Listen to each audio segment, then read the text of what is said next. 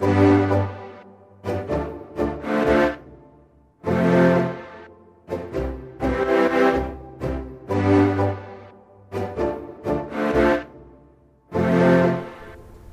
Herzlich willkommen zu einer neuen Folge Frontispitz, der Literaturpodcast. Äh, mein Name ist Philipp Stöfer und ich grüße und begrüße hier aus meiner schamanischen Schwitzhöhle im wunderschönen Dachgeschoss Max Brinkmann und äh, Alexander Röske und natürlich euch da draußen an den Weltenempfängern. Liebe Hörerinnen und Hörer, herzlich willkommen zu einer neuen Buchbesprechung. Hallo. Seid gegrüßt. Hallo. Wie geht's euch? Was bewegt euch? Was treibt euch um? Äh, das Schuljahr geht auf die Zielgerade zu. Das heißt, ähm, bis zur ersten Juliwoche oder anders bis zur letzten Schulwoche besteht für mich jetzt ein riesengroßer Berg Arbeit an. Der ist jetzt schon zu großen Teilen abgearbeitet, aber bis die Zeugnisse geschrieben und unterschrieben sind, äh, ist das immer die ekligste Zeit des Jahres.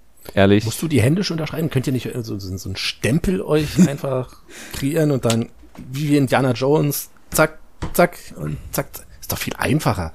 Mensch, arbeite smart, nicht hart. Ja, aber, also tatsächlich zwei Probleme. Beim Jahreszeugnis, ähm, also es ist ja nicht nur eine Halbjahresinformation, die unterschreibe ich tatsächlich nur selber, sondern beim Jahreszeugnis ähm, braucht meine echte Unterschrift und die echte Unterschrift der Schulleitung und einen Stempel. Und das bei jedem Schüler. Für meine Klasse mag das äh, kein Problem sein, aber und ich schreibe für jeden Schüler und jede Schülerin noch eine Einschätzung. Kennt ihr ja sicherlich auch noch, diesen Zweizeiler. Mhm.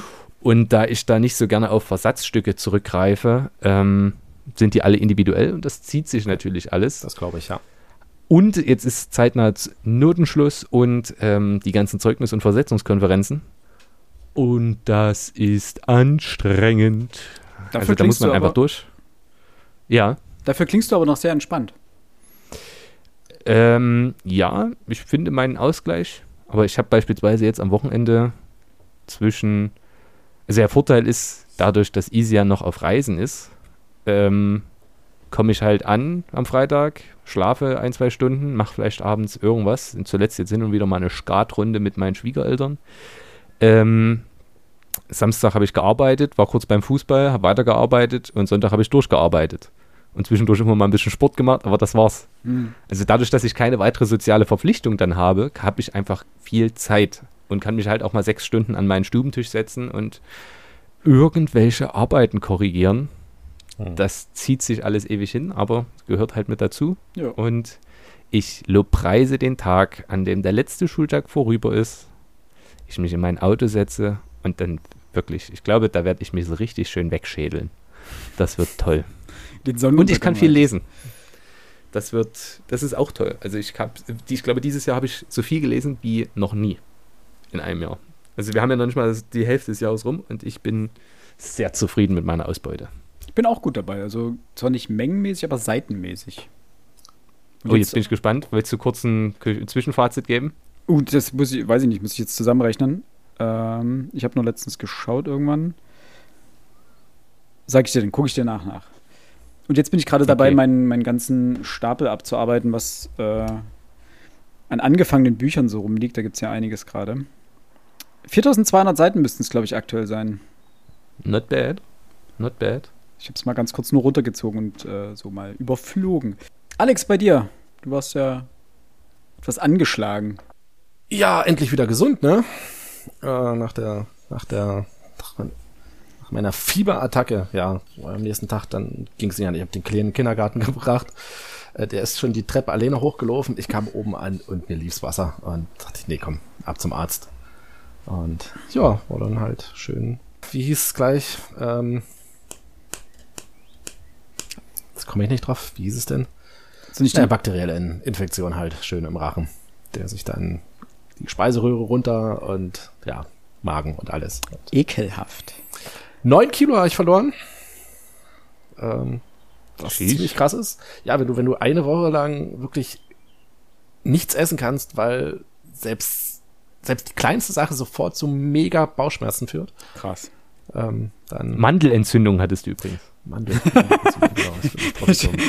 Danke, Dr. Bringmann, für die äh, Diagnose. Ich habe nur Ja. noch mal kurz in der Gruppe nachgeguckt, was Alex geschrieben hat. Ich wusste, er hat es Das ist geschrieben. Richtig gut. Aber ich äh, wusste es nicht mehr ganz Neben genau den- wo. Genau, neben den 9 Kilo hat er auch einfach verloren, was er hatte. Das Wissen darum, was Du er hatte. zehn Tage lang Antibiotika geschluckt, was ja auch wirklich gut ist für den, Ja. für den Bauch und alles. Ja. Und ja. Mein Ja. letzter Antibiotika-Einsatz, Also- den möchte ich hier lieber nicht ausbreiten, der war auch äußerst unappetitlich. Und für alle Hörerinnen und Hörer, die gerne äh, Gewicht verlieren wollen, einfach eine Mandelentzündung. Gönnt sich.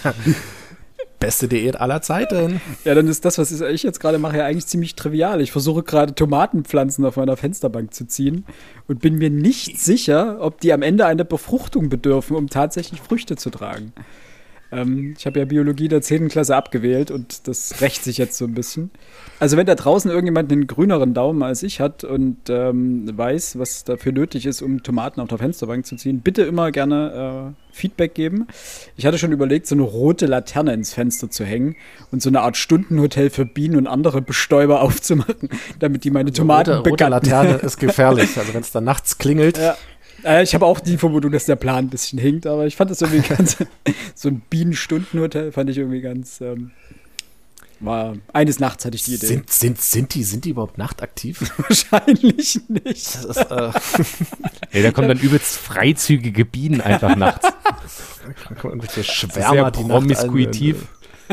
äh, Promiskuitive Motten und freizügige Bienen, ja. Genau.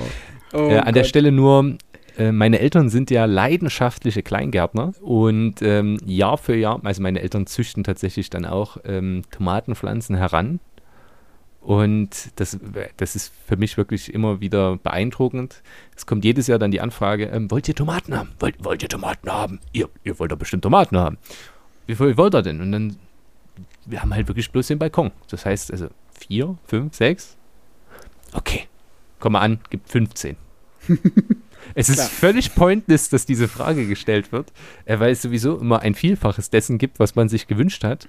Und weil meine Eltern ziehen dann auch einfach 80 Pflanzen und verschenken die an alle Freunde, Verwandte, ähm, Nachbarn und pflanzen dann selber ein und dann, ja, wir sind uns gerade nicht mehr ganz sicher. Entweder waren es die Fleischtomaten, die ihr da jetzt kriegt, das könnten aber auch die Partytomaten sein. Hier haben wir noch ein paar Cocktailtomaten.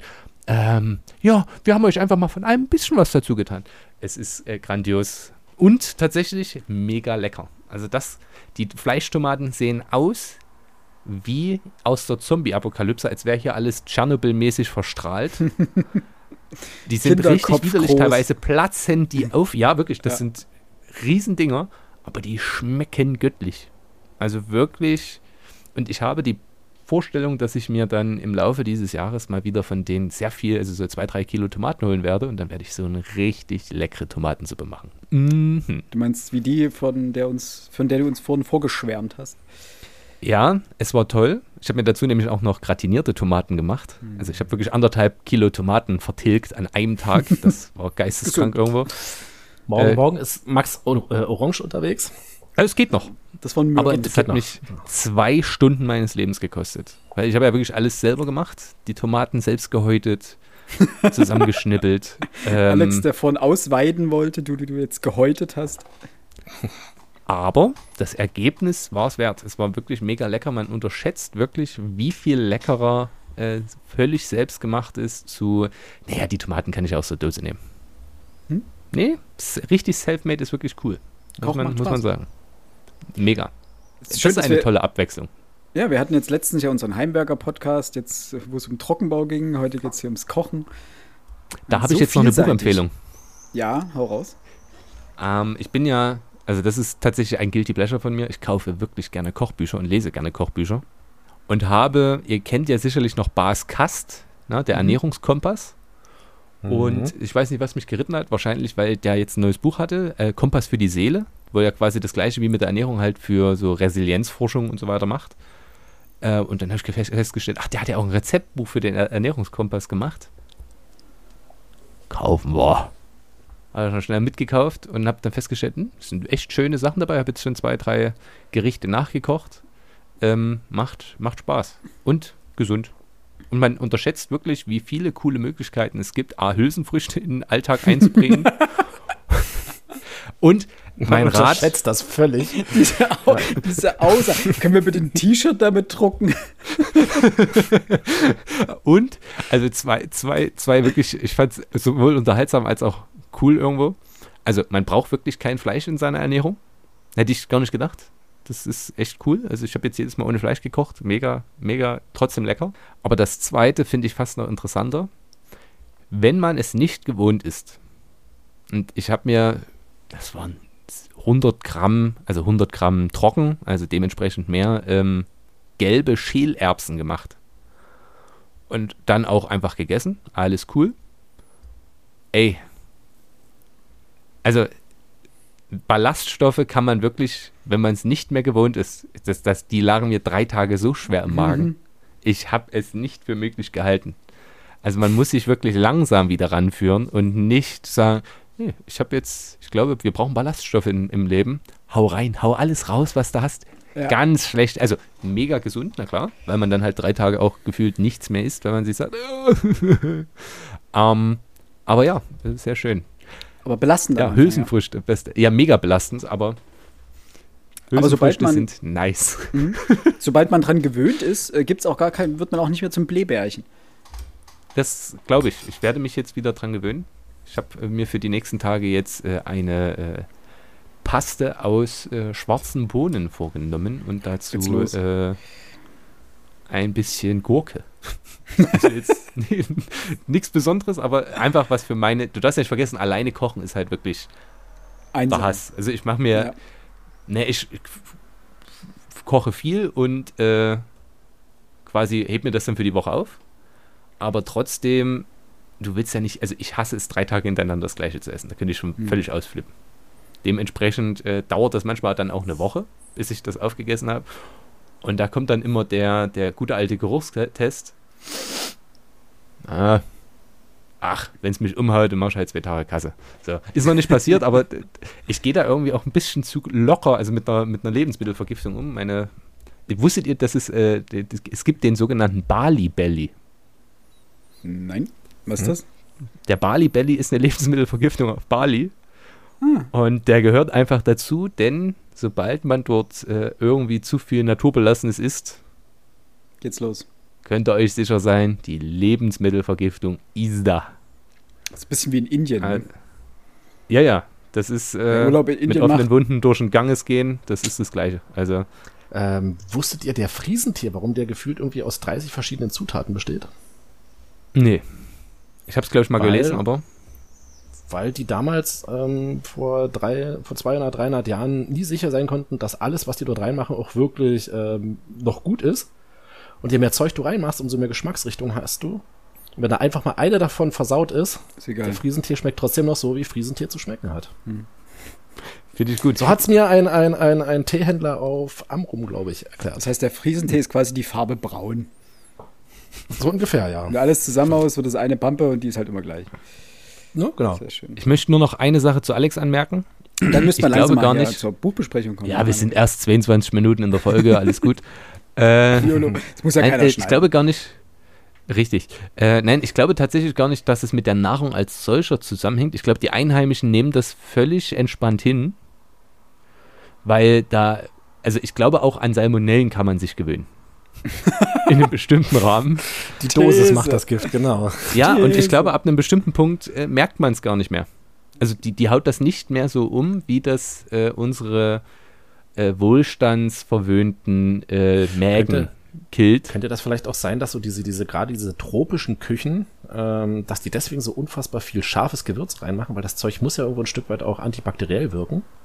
Das ist eine Und gute entweder killst, killst das Zeug in Kochtopf oder spätestens, wenn es alles zusammen im Magen landet.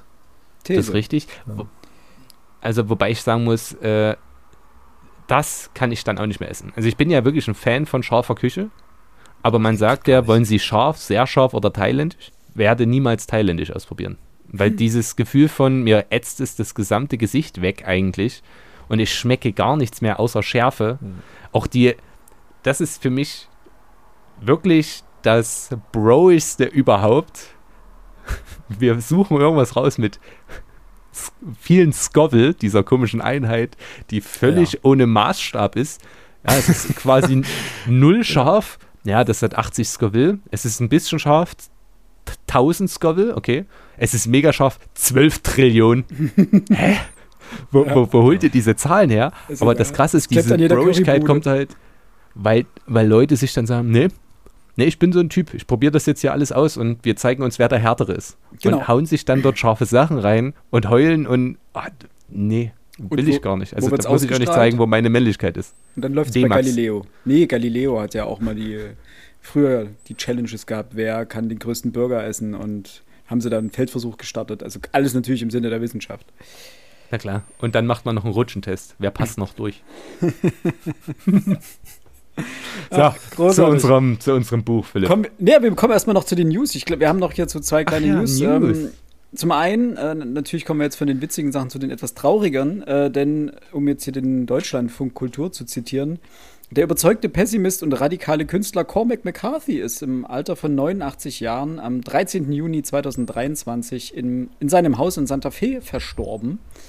Äh, mhm. Bekannt war er vor allen Dingen durch die Bücher äh, Die Straße, wofür er auch den Pulitzerpreis bekommen hat. Oder Kein Land für alte Männer, verfilmt unter dem Originaltitel No Country for Old Men. Viel mehr kenne ich von ihm auch gar nicht namentlich. Gelesen Geiler Film nichts. übrigens. Habe ich, glaube ich, nur zum Teil gesehen, ist ewig her. Und ich weiß nicht, ob Alex, ob du gleich noch was dazu sagen möchtest, aber wir haben uns ob dieses äh, Todesfalls dazu entschlossen, als nächstes Buch äh, Cormac McCarthy's Die Straße zu lesen, was uns gerade ein bisschen vor logistische Probleme stellt, denn dieses Buch ist überall ja. ausverkauft. Das ist, äh, das ist richtig. Ähm, ja, ich habe ja von Cormac McCarthy ein bisschen was gelesen.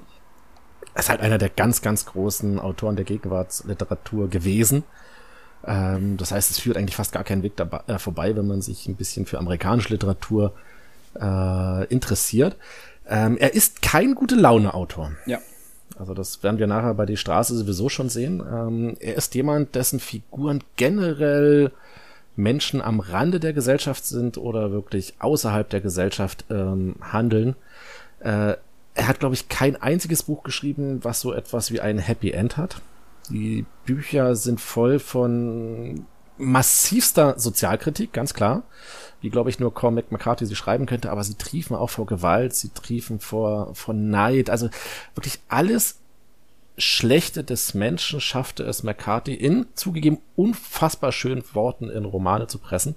Und wenn wir nachher die Straße lesen, ähm, ich verrate es noch nicht, ihr werdet selber drauf kommen, einer der schönsten Sätze der Literaturgeschichte ist in einem Buch, also in der Straße verewigt, die eigentlich in der Postapokalypse spielt und in der es nichts Schönes mehr gibt. Okay. Vielleicht beschreibt das Cormac McCarthy sowieso am, am, am besten. Er war ein toller Autor. Man muss seine Bücher vielleicht aber auch mögen. Also ähm, er ist jetzt kein, kein großen Geschichteerzähler aller, aller John Irving, wenn ich das mal so sagen darf. Ähm, er hat eine ganz, ganz klare Sprache. Aber für mich persönlich macht es Spaß, ihn zu lesen. Ich bin super gespannt. toller Autor. Stand ja sowieso schon länger auf unserer Liste. Mhm. Und das ist natürlich jetzt eigentlich ein trauriger Anlass, dass wir jetzt dazu kommen, aber Stimmt.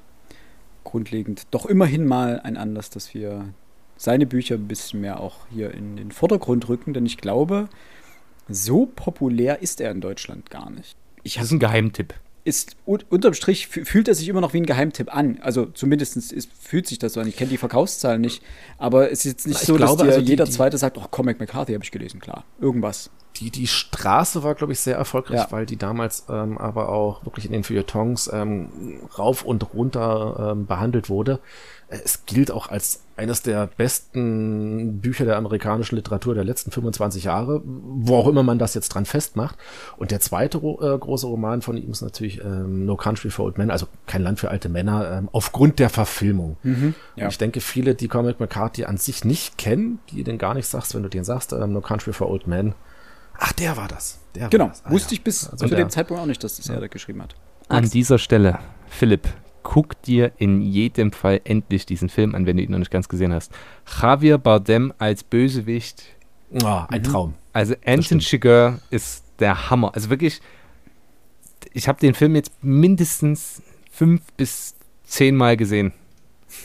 Dreimal davon auf Englisch, der anderen natürlich, der ist ja schon ein paar Jahre alt, äh, auf Deutsch. Aber das ist, der Film lässt mich jedes Mal wieder ratlos zurück Und trotzdem hat der, also Anton Chigurh gilt als der interessanteste Bösewicht überhaupt. Mhm. Weil nicht ganz, also jetzt ohne groß spoilern zu wollen, es ist wirklich unklar, warum der handelt, wie er handelt. Aber der verkörpert das so perfekt, vor allem, was ich an dem Schauspiel, ich glaube, Javier Bardem hat dafür auch seinen Oscar bekommen, ähm, was ich an dem Schauspiel so geisteskrank finde, ist, Javier Bardem ist kein Amerikaner. Es heißt, er hat eigentlich einen Dialekt. Es ist ganz schwer, das für ihn abzustellen. Und wenn man sich den Film auf Englisch anguckt, stellt man fest, der spricht komisch, aber da ist kein äh, spanischsprachiger Dialekt dahinter. Und man weiß nicht, wie, man, wie er das hingekriegt hat. Es ist wirklich, wirklich super. Ähm, deswegen lest Cormac McCarthy und wir kommen jetzt aber zu einer zumindest in Teilen besseren News, die Genau. Philipp uns jetzt noch geben wird. Salman Rush, Sal, Sal, Salman Rushdie, Salman Rushdie ausgesprochen? Rushdie, Genau. so wurde es heute in den Genau, Nachrichten erhält- ausgesprochen. Ich, hab, ich dachte auch mal Rushdie, aber Rushdie erhält den Friedensnobelpreis des deutschen Buchhandels 2023. Nicht Nobelpreis. Äh, Friedenspreis, Entschuldigung, habe ich. er hat auch den Weltpreis. Den bekommt er auch noch. Ich habe vor die Liste gesehen an Preisen, die er bekommen hat. Da stand auch Weltpreis der Literatur und ich habe auch natürlich erstmal Nobelpreis gelesen. Nein, um das nochmal richtig zu sagen. Salman Rushdie erhält den Friedenspreis des deutschen Buchhandels 2023. Ich habe von ihm noch nichts gelesen. Asche auf mein Haupt wahrscheinlich. Muss man ihn lesen? Was, was sagt ihr? Habt ihr schon Erfahrung Die berührt? satanischen Verse steht tatsächlich auf der Liste drauf, allerdings jetzt weniger, weil mich jetzt groß interessiert, was drin steht, als einfach, ob ich diese, diese, diese, diese, diese, ich sag mal, ich, ich sag mal, die, die Spannung, die dieses Buch hervorgerufen hat, ähm, ob ich das nachvollziehen kann. Ähm, um, nur um das kurz äh, für unsere Hörerinnen und Hörer nochmal zusammenzufassen, Salman äh, Rushdie hat äh, 1988 äh, die satanischen Verse rausgebracht, woraufhin ihm im Februar äh, von Ayatollah Khom- Khamenei, Khomeini, ja. dem iranischen ähm, ja, geistigen Führer, Diktator, ist ja eine Islam islamische Republik, ähm, eine Fatwa äh, auf ihn ausgesetzt wurde, die quasi seinen Tod fordert. Das heißt, seit 1989 lebt dieser Mann beständig in Lebensgefahr. Äh, er beschrieb es mal so, äh, sein Leben ist das Leben der hinter, hinteren Eingänge. Und in den letzten Jahren wurde das immer besser für ihn. Also er hat dann einfach auch auf Personenschutz verzichtet, hat wieder öffentliche Auftritte äh, wahrgenommen, bis es eben letztes Jahr, ich muss nur noch mal kurz Mhm. genau gucken, wann es genau war, am zwa- 12. August 2022 ähm, hat er in New York, im Bundesstaat New York, einen Vortrag gehalten und wurde dort ähm, durch mehrere Stiche an Hals, Gesicht, Leber und Arm verletzt und hat tatsächlich äh, das Augenlicht auf einem Auge verloren. Mhm. Jetzt ist es das eine, dass er so, ich sag mal, so angegriffen wurde, aber das für ihn noch viel Schlimmere ist, offensichtlich gilt diese, Fa also man könnte ja denken, mein Gott, seit dieser Fatwa sind 11, 34 Jahre vergangen. Irgendwann muss doch mal gut sein.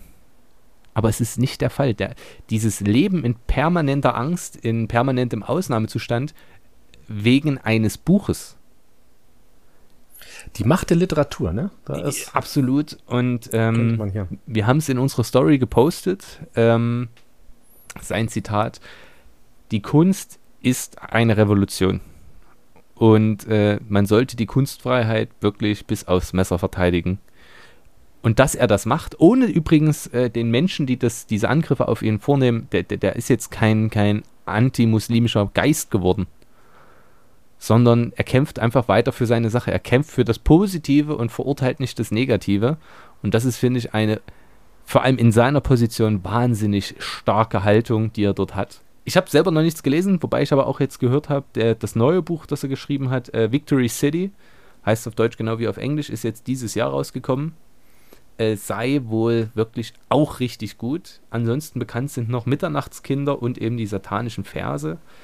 Äh, steht ganz oben auf der Liste, dass ich es irgendwann demnächst auch noch mal, zumindest ein bis zwei Bücher von ihm lesen werde. Mhm. Aber, sind wir ehrlich, da ist er nicht alleine drauf auf dieser Liste. Ja, absolut. Aber du wirst davon berichten. Ähm, auf jeden Fall spannende Person. Und äh, so, genug der Vorbesprechung. Heute gibt es endlich wieder eine Buchbesprechung. Äh, und noch dazu unser zweites Sachbuch dieses Jahr, nachdem äh, Stephen Greenblatts Die Wende bei euch Hörerinnen und Hörern so gut angekommen ist. Wir haben wirklich viel sehr positives Feedback von euch bekommen. Vielen lieben Dank dafür nochmal. Haben wir uns gesagt, äh, packen wir doch nochmal ein zweites Sachbuch dieses Jahr auf unseren Lesestapel. Und dementsprechend widmen wir uns heute dem Rätsel der Schamanen, eine archäologische Reise zu unseren Anfängen von Harald Meller und Kai Michel. Wir beginnen mit Harald Meller, geboren 1960 in Olching, ist Landesarchäologe von Sachsen-Anhalt, Museumsdirektor und Professor für Archäologie in Halle an der Saale. Ähm, er war unter anderem bei der Sicherstellung der Himmelsscheibe von Nebra aus Raubgräberkreisen beteiligt, ähm, gehört, inter gehört international zu den prominentesten Archäologen und Ausstellungsmachern, hat zahllose Radio- und TV-Auftritte von Terra X über Discovery Channel bis hin zu 1, 2 oder 3 absolviert. Ähm, also ein sehr auf dem Bereich der Archäologie sehr umtriebiger Mensch und auch einiges an Reputation innehabender. Ähm, gemeinsam hat er das Buch geschrieben mit Kai Michel, der wiederum geboren 1967 in Hamburg ist, äh, Historiker und Literaturwissenschaftler. An dieser Stelle muss ich ein äh, bisschen mehr kulpamäßig äh, Asche über mein Haupt kippen. Ich habe, glaube ich, in einer der letzten Folgen gesagt, dass er ein äh, Journalist ist. Das ist er nicht. Er ist Historiker und Literaturwissenschaftler. Ähm, er hat mit dem Anthropologen Karel von Scheik die Bibel als Tagebuch der Menschheit gelesen und legte mit Die Wahrheit über Eva eine preisgekrönte Analyse der Erfindung der sozialen Ungleichheit von Frauen und Männern vor. Und gemeinsam mit Harald Meller hat er bereits ein Buch geschrieben, nämlich über die Himmelsscheibe von Nebra. Und das wiederum war das erfolgreichste deutsche Archäologiebuch der letzten Jahre. Auf dieses Buch gestoßen bin ich äh, in, im Rahmenprogramm der Leipziger Buchmesse, beziehungsweise wurde gestoßen, denn meine Freundin hat diesen Vortrag gefunden und hat gemeint, ja, wollen wir da nicht hingehen, das klingt interessant. Und das war eine letztendlich keine Lesung, wie es äh, ausgepriesen war, sondern eine Podiumsdiskussion im Max-Planck-Institut für evolutionäre Anthropologie in Leipzig. Und geladen waren neben Harald Meller und Kai Michel, also den Autoren des Buches, äh, Professor Dr. Johannes Krause, seines Zeichens Biochemiker und seit Mitte 2020 einer der fünf Direktoren des Instituts ähm, für, Anthropo äh, für evolutionäre Anthropologie, und Professor Dr. Dr. Walter Wohlgemuth, ähm, der wiederum ist Direktor der Universitätsklinik und Poliklinik für Radiologie in Halle und Experte für, sagen wir mal, sehr spezielle Anomalien des Menschen. Also wir kommen vielleicht in dem Buch drauf, unsere Protagonistin in dem Buch hat eine, eine Anomalie am Atlaswirbel hinten am Hinterkopf. Und diese Anomalie ist wohl so abgefahren selten, dass wenn das irgendwie drei, vier Leute in Deutschland haben, dann ist das schon viel. Und dieser Professor ist äh, Spezialist für eben solche Anomalien und viele andere und meint, er hat da so, einen kleinen, so ein kleines Guilty Pleasure. Er sammelt sowas wie in so einem kleinen Poesiealbum, so die ganzen crazy Sachen. Ähm, ganz, das Ganze wurde moderiert von Antje Röttgers vom Rowold Verlag und dort bin ich äh, auf dieses Buch gestoßen und diese Podiumsdiskussion war wahnsinnig spannend. Also sie haben mehr oder weniger nichts aus diesem Buch vorgelesen, sondern einfach darüber geplauscht und diese vier haben dort eine super Dynamik gehabt. Es war spannend, wie sie über dieses Buch erzählt haben. Ganz viele Passagen aus dem Buch wurden natürlich angeteased, ohne dass sie natürlich äh, die, die, wichtigsten Punkte verraten haben. Und das war so gut, dass äh, mich das irgendwie angefixt hat. Und an dieser Stelle sei erwähnt, die Exemplare, die wir gelesen haben, wir drei, sind uns vom Rowold Verlag als Rezensionsexemplare zur Verfügung gestellt worden. Das ist an dieser Stelle wichtig zu erwähnen. Nichtsdestotrotz. Vielen Dank dafür. Äh, ja, erstmal vielen Dank natürlich. Sei dem Verlag gedankt. Genau. Ähm, allerdings bleibt unsere Kritik an diesem Buch äh, natürlich hoffentlich so objektiv wie möglich. Also in ihrem neuesten Buch, ähm, erschienen im Oktober 22, ähm, widmen sich äh, Meller und Michel, das klingt irgendwie, ich werde das vorhin wie so ein Superhelden-Duo der 70er, äh, widmen sich einem der interessantesten archäologischen Funde Europas, äh, und zwar dem reich mit allerlei Werkzeug und Tierbeigaben ausgestatteten Grab einer Frau und eines Kindes, dessen Alter ungefähr auf 9000 Jahre geschätzt wird. Ähm, Die Nationalsozialisten fanden das Grab am 4. Mai 1934 im Kurpark Bad Dürrenberg, das ist in Sachsen-Anhalt, also circa 25 Kilometer westlich von Leipzig, und hegten die Hoffnung, endlich ihren Urarier äh, gefunden zu haben. Äh, wie, als wie falsch sich diese These herausstellen sollte, darauf kommen wir dann wahrscheinlich im Laufe der Besprechung nochmal. Und mit neuester Technik und interdisziplinärer Unterstützung von Genetikern, Anthropologen und Medizinern rollen Heller und Michel diesen Fall neu auf und gelangen zu scheinbar vollkommen neuen Erkenntnissen um diese Person, die da in diesem Grab lag oder um diese Frau. Ähm, bevor wir aber zu unseren Kurzeinschätzungen kommen, wollte ich noch ein paar Begriffserklärungen loswerden. Denn wir sprechen heute vermutlich häufiger von Begriffen wie Mesolithikum oder Neolithikum oder Holozän oder und so weiter.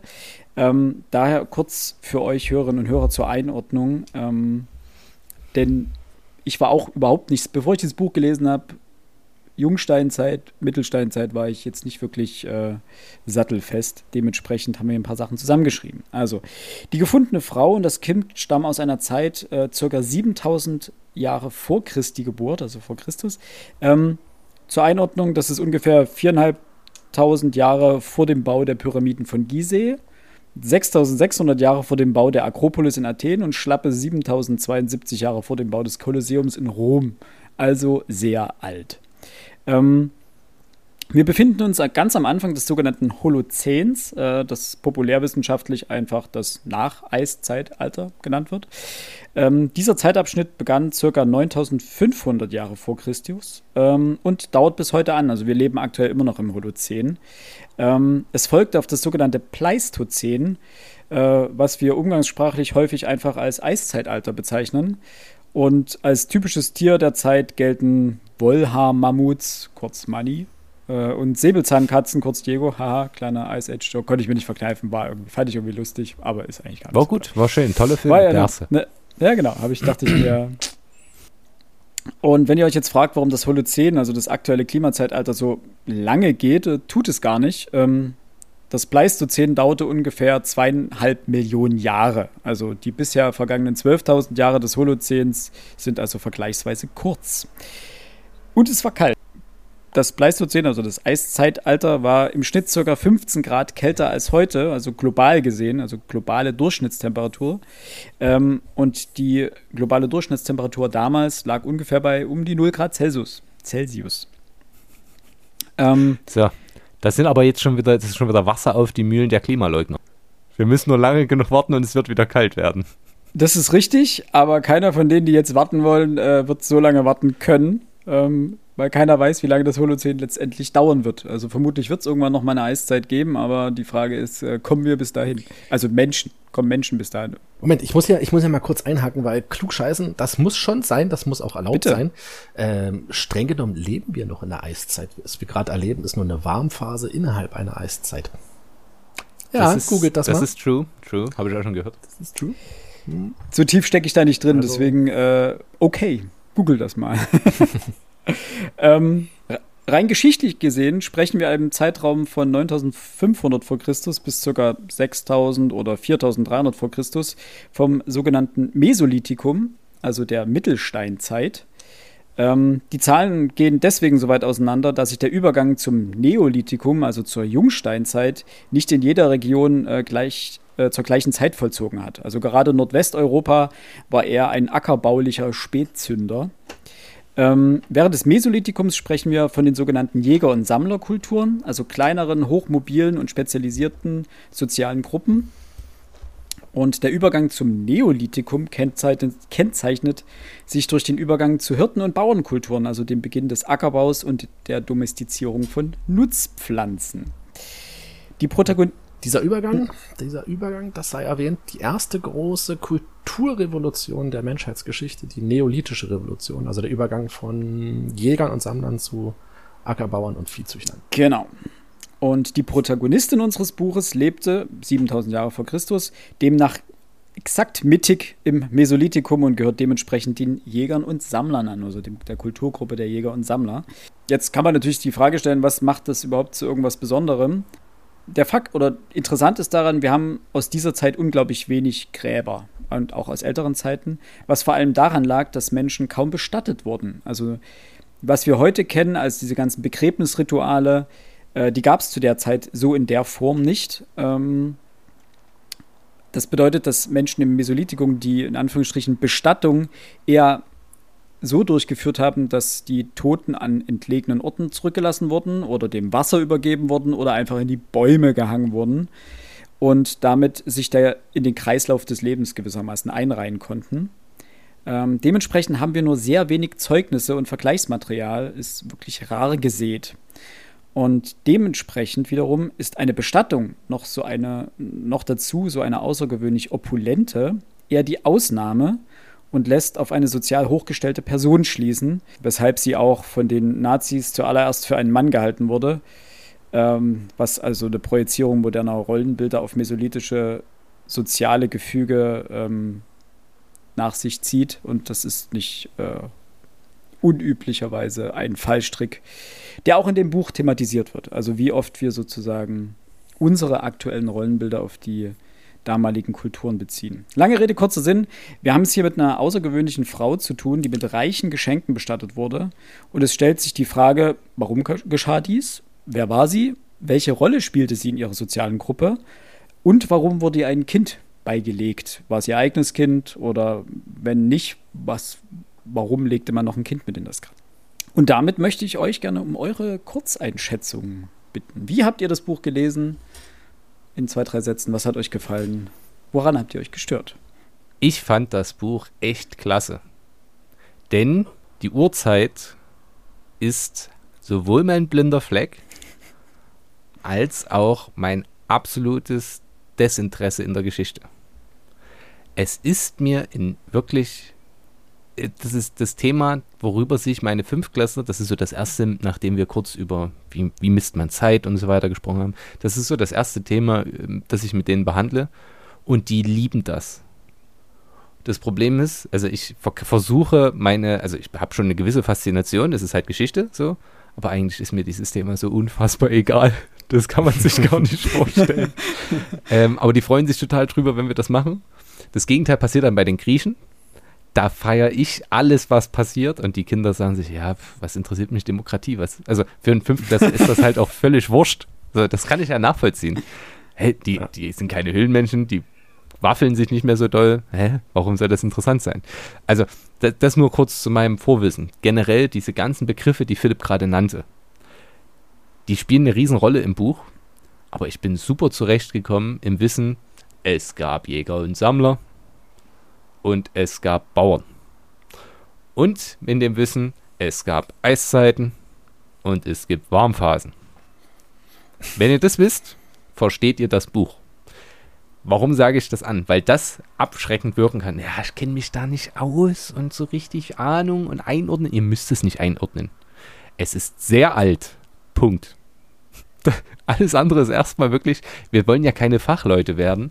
Das Buch ist aber wirklich eine wundervolle Schnitzeljagd und ein toller Einblick in die Forschung nicht im Sinne von, wir haben hier ein Forschungsbuch, das äh, mit 17.000 Fußnoten unsere, unsere, unser Interesse killen möchte, sondern es ist wirklich wie eine detektivische Spurensuche. Was und wie können wir etwas über diese, diese Frau herausfinden, ohne uns dabei zu galoppieren? Das ist verbunden mit wirklich sehr faszinierenden, manchmal ein bisschen langen Exkursen zu anderen Themen, die damit artverwandt sind und natürlich notwendig sind. Das ist aber vor allem auch damit verbunden, dass man gerne dranbleibt. Das Buch ist wirklich interessant geschrieben. Wie gesagt, es ist gar nicht mein Thema, aber ich habe es richtig gern gelesen. Und bis auf eine Stelle, wo es dann um so viele Funde, um die es irgendwann mal vor Anno, was weiß ich was, Jahren gab, habe ich auch wirklich jedes Wort dieses Buches gelesen. Also ich habe nicht quer gelesen, es war wirklich spannend und es hat mir mega Spaß gemacht und ich denke echt drüber nach, ob ich mir das Buch über die Himmelsscheibe von Nebra noch hole. Plus, ich plane quasi jetzt wirklich mal die, unsere Schamanin zu besuchen in Halle. Die liegt ja dort im Urzeitmuseum. Äh, das finde ich wirklich spannend. Also es war ein tolles Buch, es hat mir mega Spaß gemacht. Alex. Warte ganz, ganz kurz dazu. Weil du es gerade angesprochen hast, äh, Himmelsscheibe für Nebra, ich mache jetzt, die wird jetzt ähm, die Arche Nebra, die ist ja äh, bei Nebra. Das ist ja die Ausstellungsfläche, das Museum, wo die Himmelsscheibe ausgestellt ist. Das wird jetzt am 21. Juni, also in zwei Tagen ab Aufnahme jetzt, wieder eröffnet nach Umbaumaßnahmen. Also das könnt ihr jetzt wieder besichtigen. Ich fahre wahrscheinlich sogar am Wochenende mal hin. Und dann packe ich euch auch Stories in die äh, Dingsbilder in die Story und so weiter. Und mal gucken, wenn ich noch Zeit habe, auf dem Rückweg über Halle, vielleicht gucke ich auch da mal vorbei. Aber jetzt bitte erstmal äh, Alex. Also zuerst mal, Max, äh, ich bin absolut d'accord mit dir. Ähm, die Dame werde ich selbstverständlich auch mal besuchen gehen. Einfach schon aus Eigeninteresse. Da ist vielleicht etwas anderes als bei dir, also die, die, die menschliche Frühgeschichte. Da würde ich mich als interessierten Laien bezeichnen wollen. Ähm, Finde ich wahnsinnig wahnsinnig interessant. Bin aus wissenschaftlicher Sicht aber da vollkommen raus. Also da ist jeder Archäologe mir um Längen voraus. Dementsprechend habe ich mich auf das Buch gefreut. Und äh, ähnlich wie Max, ich wurde in keinster Weise enttäuscht. Es ist ein tolles Buch. Äh, spannendes Thema. Man muss den beiden Autoren auch sagen, das wundert mich, dass du das gar nicht angesprochen hast, die haben ein sehr, ein, ein sehr, sehr wie, wie drücke ich das jetzt aus? Einen, einen sehr schönen, einen sehr lesbaren Schreibstil. Definitiv. Der erinnerte mich so ein bisschen, so ein bisschen an, an, an wie, wie früher in der PM History meinetwegen. Mhm. Ähm, das war vielleicht auch ein Kritikpunkt. Es gab so ein paar Stellen in dem Buch, ähm, da haben sie es meiner Meinung nach etwas übertrieben, aber uns ein bisschen zu flapsig. Ne? Da war so der, der Witz, der da noch, der hätte jetzt sein müssen. Hätten die beiden sowieso nicht nötig. Das ist ein spannendes Thema. Die beiden können schreiben. Ne? Da, da hätte sich in solche Kleinigkeiten nicht verrennen müssen. Macht das Buch nicht schlecht. Ja, ist jetzt einfach nur so eine Anmerkung, eine Fußnote von mir. Ähm, Max hat vollkommen recht, das ist kein wissenschaftliches Buch, es gibt keinen Anmerkungsapparat. Die beiden haben zumindest kapitelweise ähm, Literaturangaben am Ende drinne, aber wenn du jetzt ganz konkreten Fakt nachlesen möchtest, ist es dann doch Arbeit, weil dann müsstest du durch die Literatur des, des Buchs durch äh, also das jetzt jeweiligen Kapitels erstmal durcharbeiten. Ähm, das zeigt schon, das Buch ist natürlich jetzt nicht für das Fachpublikum gedacht. Ähm, es ist für Leute wie mich, den interessierten Laien gedacht, der keine Ahnung hat, ähm, der sehr intensiv in manche Dinge eingeführt wird. Ähm, auch da gebe ich dir recht, manchmal fast schon ein bisschen zu viel, vor allem es gibt einige Wiederholungen in dem Buch, ähm, da werden wir nachher noch drauf kommen, also dass der Begriff der Schamanen sehr problematisch ist, steht in dem Buch vermutlich 30 Mal drin. Ist auch okay. Ähm, Im Großen und Ganzen ist das ein Buch, das, das, das, oh, sowas liebe ich sowieso. Es ist dieses klassische Buch ähm, für unnützes Wissen. Für Dinge, die du nicht für Wissen brauchst, die du aber nie wieder vergisst. Ne? Die du bei der nächsten Kneipen, Kneipentour einfach mal so raushauen kannst. Und davon ist das Buch voll und sowas liebe ich. Ja, das ist, oh, das ist, da, da könnte es gar nicht genug davon geben. Ähm, und es gibt ein paar Sachen drin, ähm, die ich persönlich fast schon als Augenöffner bezeichnen muss. Also unsere Sicht auf die Geschichte, dieses patriarchalische Denken. Ich meine, ich weiß gar nicht, ein Prozent der Menschheit lebt so, wie wir leben. Also der gesamten Menschheit, seitdem es den Menschen gibt, 99 Prozent leben in einer Gesellschaft, die Fremder der unseren gar nicht mehr sein könnte, die so unfassbar weit weg sind, ähm, von der wir wirklich null Ahnung haben und die wir in der Wissenschaft lange Zeit eben aus unserer Perspektive heraus äh, betrachtet haben.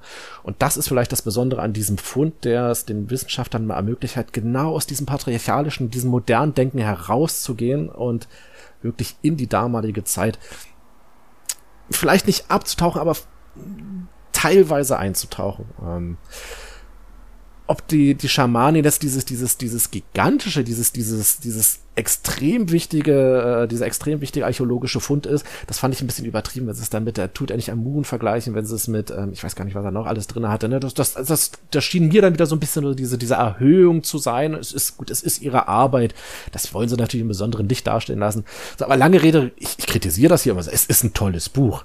Und jeder, der sich irgendwie für Archäologie interessiert, ey Leute, schaut dort rein. Nee, das ist, das ist mega geschrieben, das liest sich weg, das ist. Ich bin leider, das muss ich an der Stelle sagen, noch nicht ganz fertig geworden. Ich hoffe, wenn ich nachher irgendwo meine fünf Cent hier einfach mal reinwerfe, äh, ihr beide mir nicht sagt, Alex, da steht 20 Seiten vom Ende. Ne, äh, ich hoffe, das passiert nicht. wenn es nicht passiert, umso besser. Ähm, ja, von mir eine Empfehlung und jetzt gebe ich weiter an Philipp. Sonst, sonst quatsche ich hier noch ich kann sagen, die, kurze, die Kurzeinschätzung von Beck war eigentlich das Fazit. Wir können diesen Podcast jetzt beenden. Wir haben schon eine Stunde gesprochen. Äh, du, hast, du hast von drei Sätzen gesprochen. Ich habe viele Kommas gesetzt. Wie mein Großvater immer gesagt hat, ja. Entschuldigung, ich war erst beim Komma. Ja? Ähm,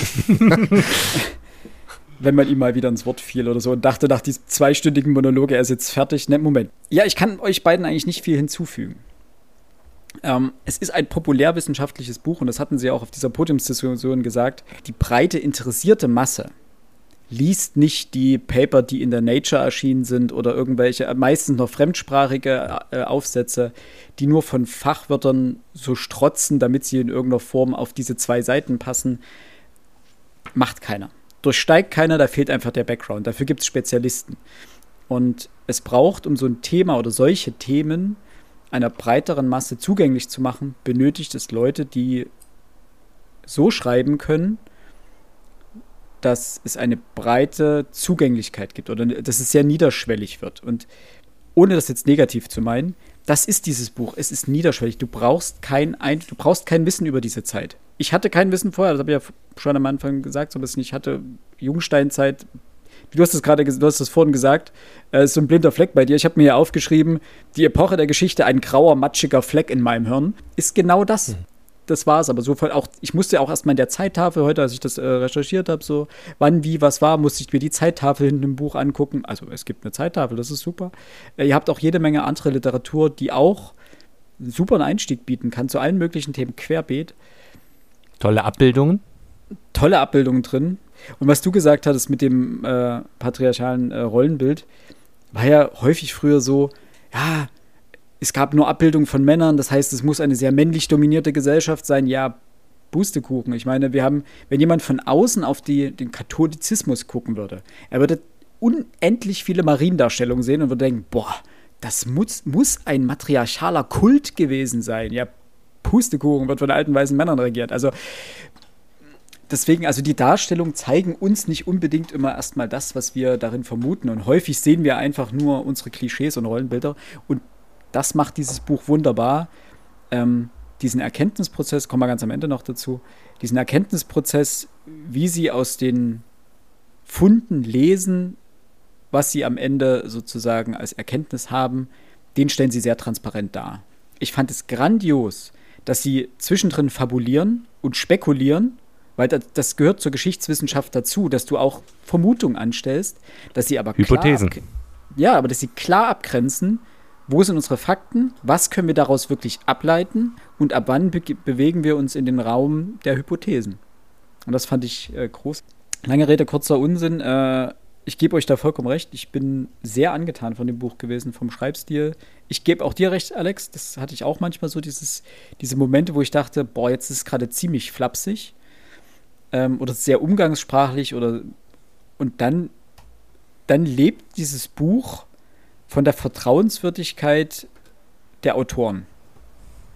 Hm. Also, das musste dann jemand schreiben, der diese Reputation hat, dem du das einfach trotz der Flapsigkeit an manchen Ecken ähm, einfach ungefragt oder unhinterfragt abnimmst. Weil ansonsten gibt es dieses Problem, was du ja in der Wissenschaft häufig hast, und sagst, mm, wo ist denn die Quelle? Da bin ich mir gerade nicht sicher, ob diese Behauptung irgendwie standhält. Aber sie arbeiten echt sauber. Ja. Gut. Dankeschön. Dann würde ich sagen, kommen wir jetzt. Äh, wir sind jetzt schon eine Stunde ungefähr im, im, Podcast drin und in der Besprechung drin.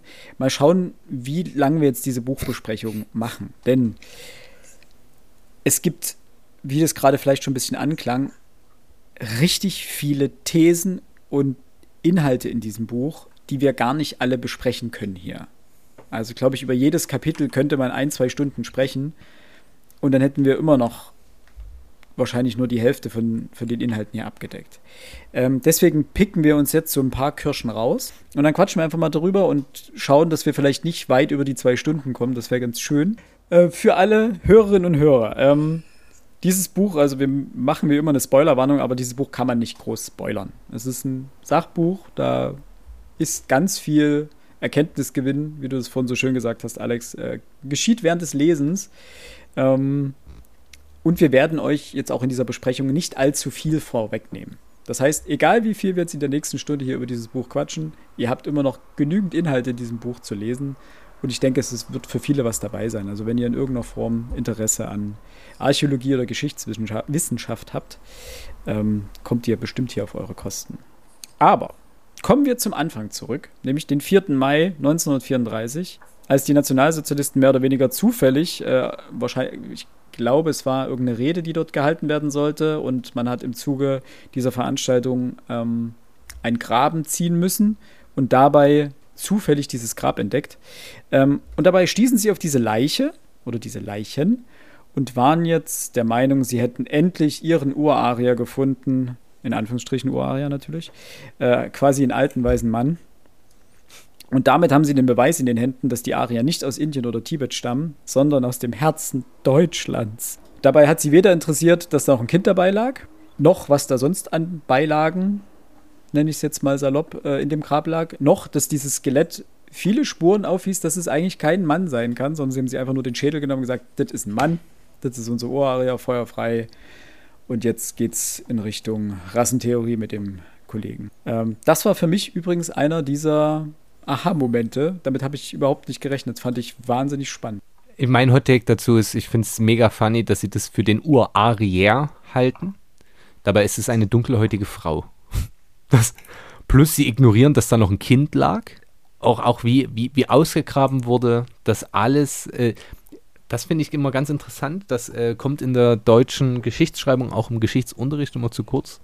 Äh, da wirkt es immer sehr, also der Nationalsozialismus sehr zielgerichtet und alle ziehen an einem Strang Richtung Zweiter Weltkrieg, äh, Rassenwahn und so weiter.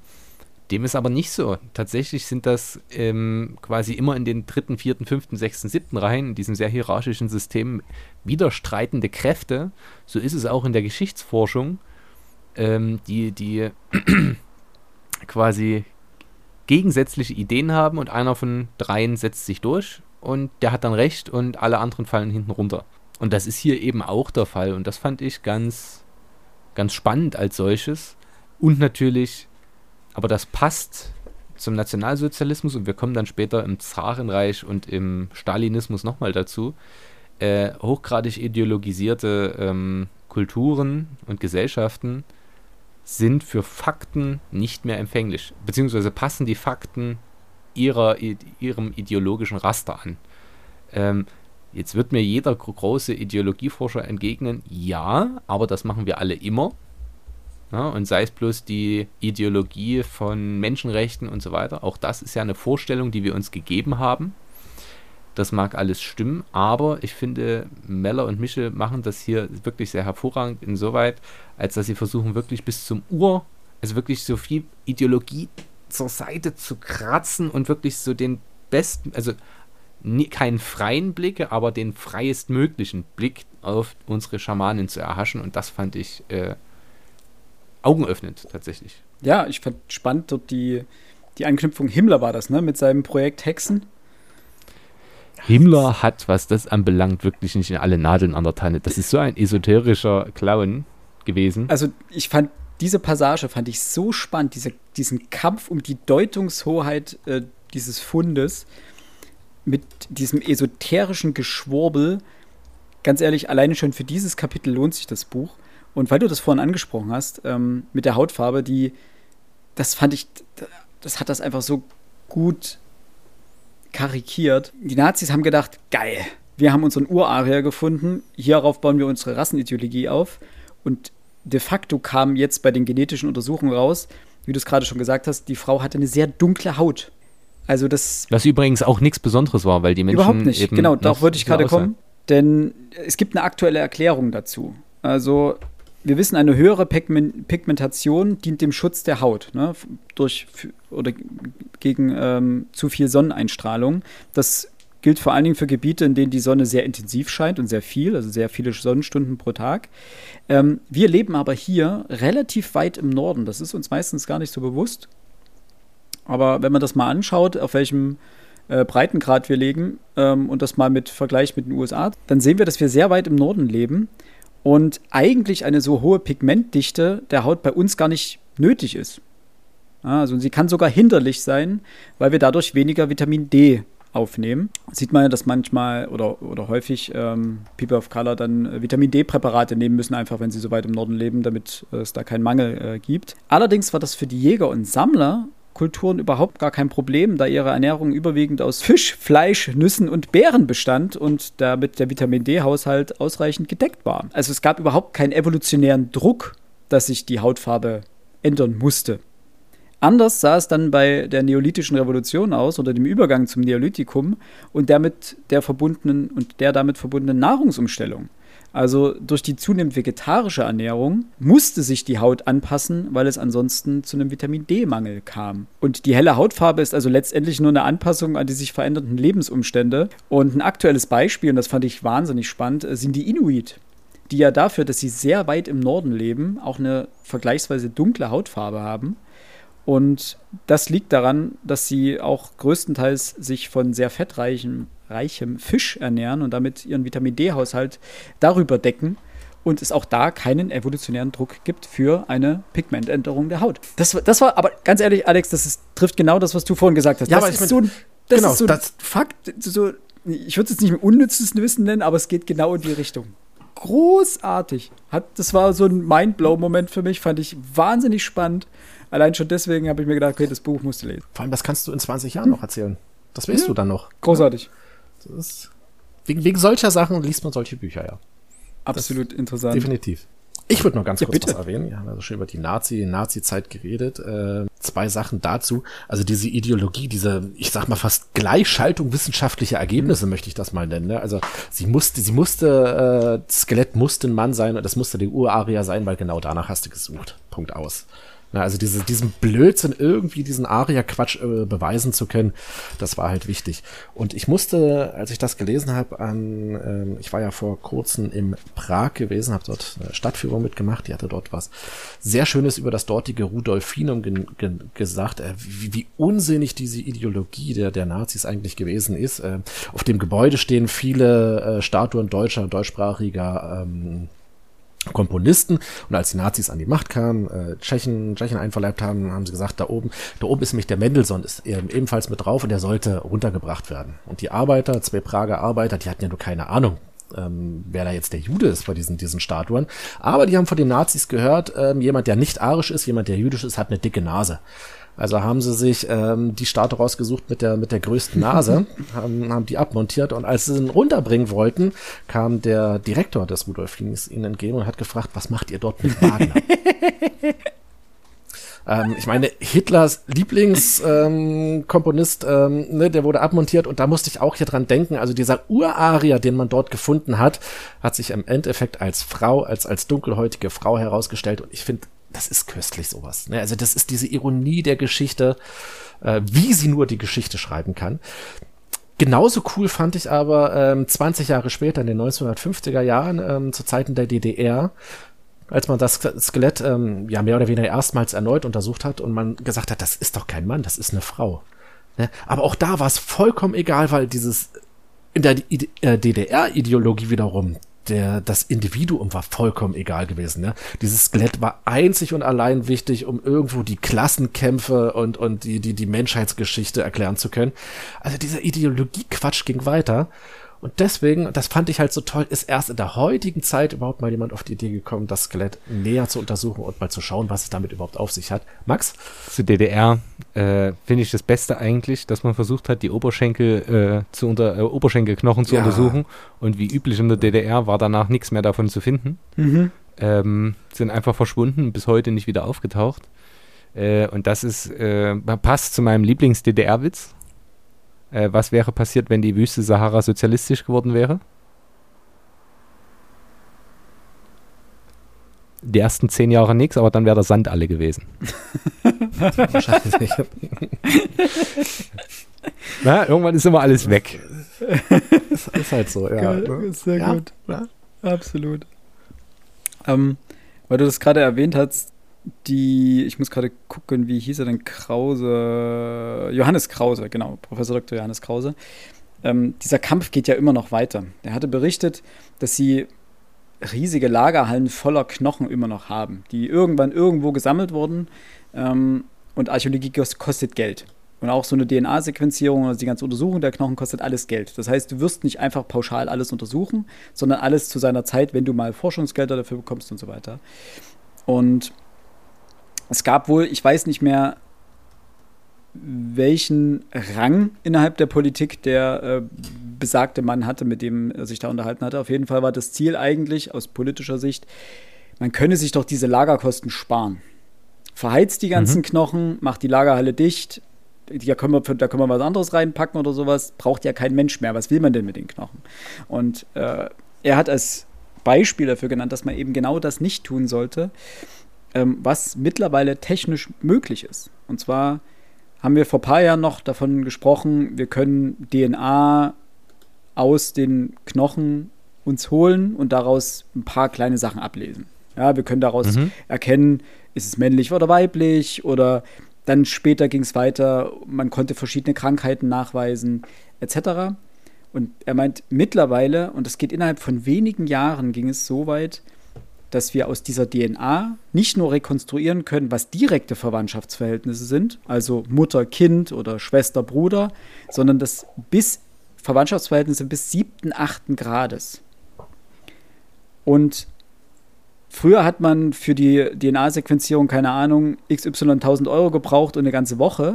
Heute werden die Dinger innerhalb von eines Tages sequenzieren sie keine Ahnung wie viele Millionen äh, DNA-Sequenzen also der Entwicklungssprung ist so rasant und ich glaube, der, jetzt habe ich den Namen schon wieder vergessen, ich hatte es vorhin gelesen, ähm, in dem anthropologischen, äh, dem Institut für evolutionäre Anthropologie in Leipzig gab es ja vor ein paar Jahren den Nobelpreis äh, für eben eine dieser DNA-Forschung. Das heißt, es wäre idiotisch jetzt so, solche Schätze, so ein Wissensgut irgendwie wegzuschmeißen und zu verheizen in irgendeiner Form, weil man nicht weiß, was die Technik in 10, 20 Jahren möglich macht, was man alles aus diesen Knochen rauslesen kann äh, und wie viel man aus ein paar, in Anführungsstrichen, Knochen herausbekommen kann, zeigt im Endeffekt dieses Buch und diese Forschung zu dieser äh, Schamanin hier. Das fand ich wahnsinnig äh, interessant und erschreckend, dass es heute immer noch, also eigentlich so erschreckend nicht, weil eigentlich hätte es einem klar sein müssen, aber dass es heute immer noch genügend ähm, Meinungen gegen so eine Geschichtsforschung oder gegen so eine Forschung gibt, die sagen, ja, mein Gott, es kostet alles Geld, Geld ist viel wichtiger als Erkenntnis und äh, lasst uns doch hier sparen. Ja, das ist generell, äh, die Frage habe ich mir mehrfach im Buch gestellt. Das kann man jetzt wieder kritisch sehen. Aber inwieweit ähm, rechtfertigt die Erkenntnis über unsere Schamanen, die wirklich, ohne dass sie im Buch benannt werden, extrem hohen Kosten, die dadurch entstehen? Das muss man ja auch einfach mal so äh, zusammenziehen. Die Frage ist nicht, was haben wir davon, sondern wie viel ist es uns wert? Ich glaube, das ist das Zentrale. Man darf ähm, die, die Soft Sciences wie Geschichtswissenschaft, Germanistik, äh, Philosophie, darf man nicht nach ihrem direkten Nutzen beziffern. Und ähm, die Beschäftigung damit hat ja weitreichende Folgen auch für andere Funde weltweit. Denn auch quasi die Zusammenarbeit mit anderen Wissenschaftlern kommt ja damit rein. Ja? Ähm, das Bild, was wir davon haben, plus, und das machen Meller und Michel relativ gut deutlich, ähm, wenn die auf Animismus und Spiritualität und ähnliches eingehen, welche Bewandtnis das heute noch hat. Na, also die, wenngleich die Religionen immer weiter wegfallen, äh, spirituell sind die Menschen ja trotzdem. Ne? Sei es über Esoterik, sei es über, ähm, also unter Esoterik kann man quasi sehr viel fassen, aber auch äh, der, der Rausch, die, äh, der, der Konsum äh, bewusstseinserweiternder Substanzen, äh, auch das gehört da alles mit rein. Und dann stellt sich natürlich die Frage, was ist eine Schamanin? Oder was ist ein Schamane? Und ich finde, das war ein wie soll ich es ausdrücken? Ich bin grundsätzlich weniger für sowas wie Archäologie zu haben. Auch das war ein toller Exkurs übrigens. Wie buddelt man so ein Ding aus? Und was ist dabei wichtig? Aber das kulturwissenschaftliche Phänomen äh, Schama Schamanismus, Schamanen, was ist das genau? Was gibt es für Denkrichtungen? Inwieweit ist unser Blick darauf kolonial verbrämt? Oder, ja, was heißt verbrämt? Äh, kolonial ja, unser Blick darauf halt ein bisschen kolonial gefasst. Mm, das fand ich mega spannend. Beispielsweise, dass man die Hörner, die die Schamanen immer auf hatten, ähm, quasi als Teufelsgestalten sah, weswegen die immer so dargestellt wurden und es entsteht halt ein Bild und plötzlich beschreiben alle Menschen das, äh, den Schamanen der Urzeit genauso wie dieses Bild, obwohl das Bild von jemandem erstellt wurde, der nie einen Schamanen gesehen hat. Mega spannend. Auch da sind wir wieder bei Fun Facts, die am Ende des Tages keinen interessieren, aber die ein tolles Beispiel sind, um zu zeigen, wie unser Kolonialismus unser Weltbild beherrscht. Ähm, oder eben alles, was ist, muss, jeder muss in Trance fallen, sonst ist man kein echter Schamane. Ähm, und dass eben ganz viele Sachen zusammenspielen, fand ich äh, in diesem Exkurs, der mehrfach auftaucht, echt ja. spannend. Herr Philipp. Ich fand dahingehend, ähm, da dachte ich, also musste ich an dich denken, weil ich dachte, das war wirklich so eine Szene, die dir bestimmt hundertprozentig gefallen hat. Äh, die sibirischen Schamanen, um die es ja sehr prominent in einem Kapitel geht, äh, diese ganze Art und Weise, wie dieser Schamanismus sich in Sibirien entwickelt hat und wie er auch heute noch ist, was wir als noch sehr, naja, authentischen Schamanismus äh, vermittelt bekommen, aber dass der Schamanismus in Sibirien vom Zahntum bekämpft wurde und fast ausgerottet wurde eigentlich. Und dass es aber von westlicher, aus westlicher Sicht Beschreibung dieses Schamanismus gab, aber von Menschen, die den im Zweifelsfall noch niemals mit eigenen Augen gesehen haben dass diese Werke nach Europa gelangt sind, der Schamanismus in Sibirien ausgerottet wurde, sich dann später wieder angesiedelt hat, aber mit Rückbezügen auf die Literatur, die in Europa entstanden ist, und sich daraus sozusagen den Urtypus des Schamanen versucht hat zu rekonstruieren und dementsprechend der Schamanismus, wie er dort existiert, zum Teil einfach ein koloniales Zerrbild ist von dem, was er ursprünglich mal war und wir gar keine Urform mehr haben. Und dem gehen Sie ja hier in dem Buch auch sehr akkurat nach, dieser Frage, was ist denn Schamanismus überhaupt? Und nähern sich ja von verschiedenen Richtungen, also archäologisch, äh, soziologisch, ethnologisch und so weiter. Und sagen ja auch ähm, so ein bisschen, ich muss mal gucken, wo ich das hier auf, genau, ähm, dass es Gefahren dabei gibt, wenn du dich damit zum Beispiel ethnografisch auseinandersetzt, weil wir haben aus dieser Zeit nun mal wenige Zeugnisse. Das heißt, was musst du machen? Du musst dich mit allen möglichen anderen Zeugnissen, die es weltweit gibt, beschäftigen. Damit gerätst du aber in die Gefahr, dass wenn du lange genug suchst, wirst du schon irgendein Versatzstück finden, das passt. Und dass du dir dann so, ja. so Pippi Langstrumpf-mäßig die Welt machst, wie sie dir gefällt und sagst, naja, der Schamanismus in Sibirien, so ein Totem, das gab es auch in Nordamerika. Und wir haben aber auf Bali noch jemanden, der hat auch eine Trommel. Also und dann dir sozusagen den Gesamtbild Schamanismus zusammenbastelst aus verschiedenen Versatzstücken. Ähm, und das, das ist gefährlich. Das ist sehr gefährlich. Und auf diese Gefahr weisen sie hin. Also sie haben sie erkannt bei der Rekonstruktion dieses Falls und geben auch so ein bisschen eine Anleitung, wie sie sich dem Ganzen genährt haben, eben über viele verschiedene Zugänge und damit einer möglichst, wie du am Anfang ja gesagt hast, einer sehr freien oder der freiestmöglichen Sicht oder der objektiv möglichsten äh, Sicht. Ähm, und dementsprechend ist es so wichtig, so viele Vergleichsobjekte oder möglichst viele Vergleichsobjekte zu finden, damit sich immer ein, Stück, äh, ein stimmigeres Bild ergibt. Äh, und das sagen sie ganz am Anfang auch, dass Wissenschaft, also Seite 17 ist das Zitat, Wissenschaft ist ein Erkenntnisprozess und nicht das Verkünden ultimativer Wahrheit. Und genau das ist es. Also jede Erkenntnis, die man gelangt ist äh, oder erlangt, ist ein weiteres Puzzlestück. Plus, ich finde den Satz davor sogar noch ganz wichtig. Wir müssen aufpassen, dass wir nicht selbst eine Vorgeschichte erfinden, Deshalb werden wir so trans transparent wie möglich den Gang der Forschung offenlegen und zeigen, wie archäologische Arbeit auf Hypothesen basiert, die durch neue Erkenntnisse bestätigt oder in Frage gestellt und modifiziert werden. Und das ganz Wichtige daran ist, glaube ich, du hast es schon gesagt, dass es gibt keine endgültigen Wahrheiten und das Anstrengende an der Wissenschaft und das ist für Menschen, die in diesem Betrieb nicht also nie einen Einblick hatten und nie so arbeiten mussten, ist das wahnsinnig zermürbend. Ja dieses, ja Mensch, jetzt werdet euch doch mal einig, ich will mal wissen, was hier Sache ist. Das gibt's nicht. Es gibt nur State of the Art. Ja. Ob das jetzt für immer so bleibt, äh, man war sich im 19. Jahrhundert, äh, beginnenden 20. Jahrhundert mal sicher, dass man äh, die Hautfarbe eines Menschen anhand der Kopfform und der Schädelpunkte feststellen konnte. Ja, State of the Art, das war damals schon Käse eigentlich. Aber man hat sich halt die Sachen rausgepickt, die passten und sagt, äh, das stimmt schon. dementsprechend ist es auch sehr zermürbend, wie oft hier Thesen aufgestellt werden. Und dann arbeitest du und suchst danach und stellst fest, yep, könnte stimmen. Und zehn Minuten später, yep, alles falsch. Gut, wir fangen wieder von vorne an. Genau. Also man muss sich das im Endeffekt ja das so vorstellen, wie du hast einen Puzzle, wo du die Anzahl der Teile nicht kennst, wie viele es insgesamt sein sollen. Und du hast aber unzusammenhängend 5, 6, 7, 8, 9, 10.000 Teile. Und anhand dieser Teile, die du hast, die musst du irgendwie zusammenfuddeln, obwohl du nicht weißt, wie groß das Puzzle ist, äh, wo die Teile hingehören. Und anhand dieser Teile musst du abschätzen, was für ein Bild es ergibt. Und jede neue Erkenntnis, also alles, was du ausgräbst, alles, was du historisch aus irgendwelchen ähm, Schriften, Dokumenten etc. rausziehst, ist so ein weiteres Puzzleteil. Das heißt, du kannst immer nur mehr dazu nehmen und dann musst du interpretieren und fabulieren und gucken, wo es weitergeht. Aber so gänzlich fertig wirst du nie werden und du wirst auch nie wissen, wie viele Teile es am Ende sind.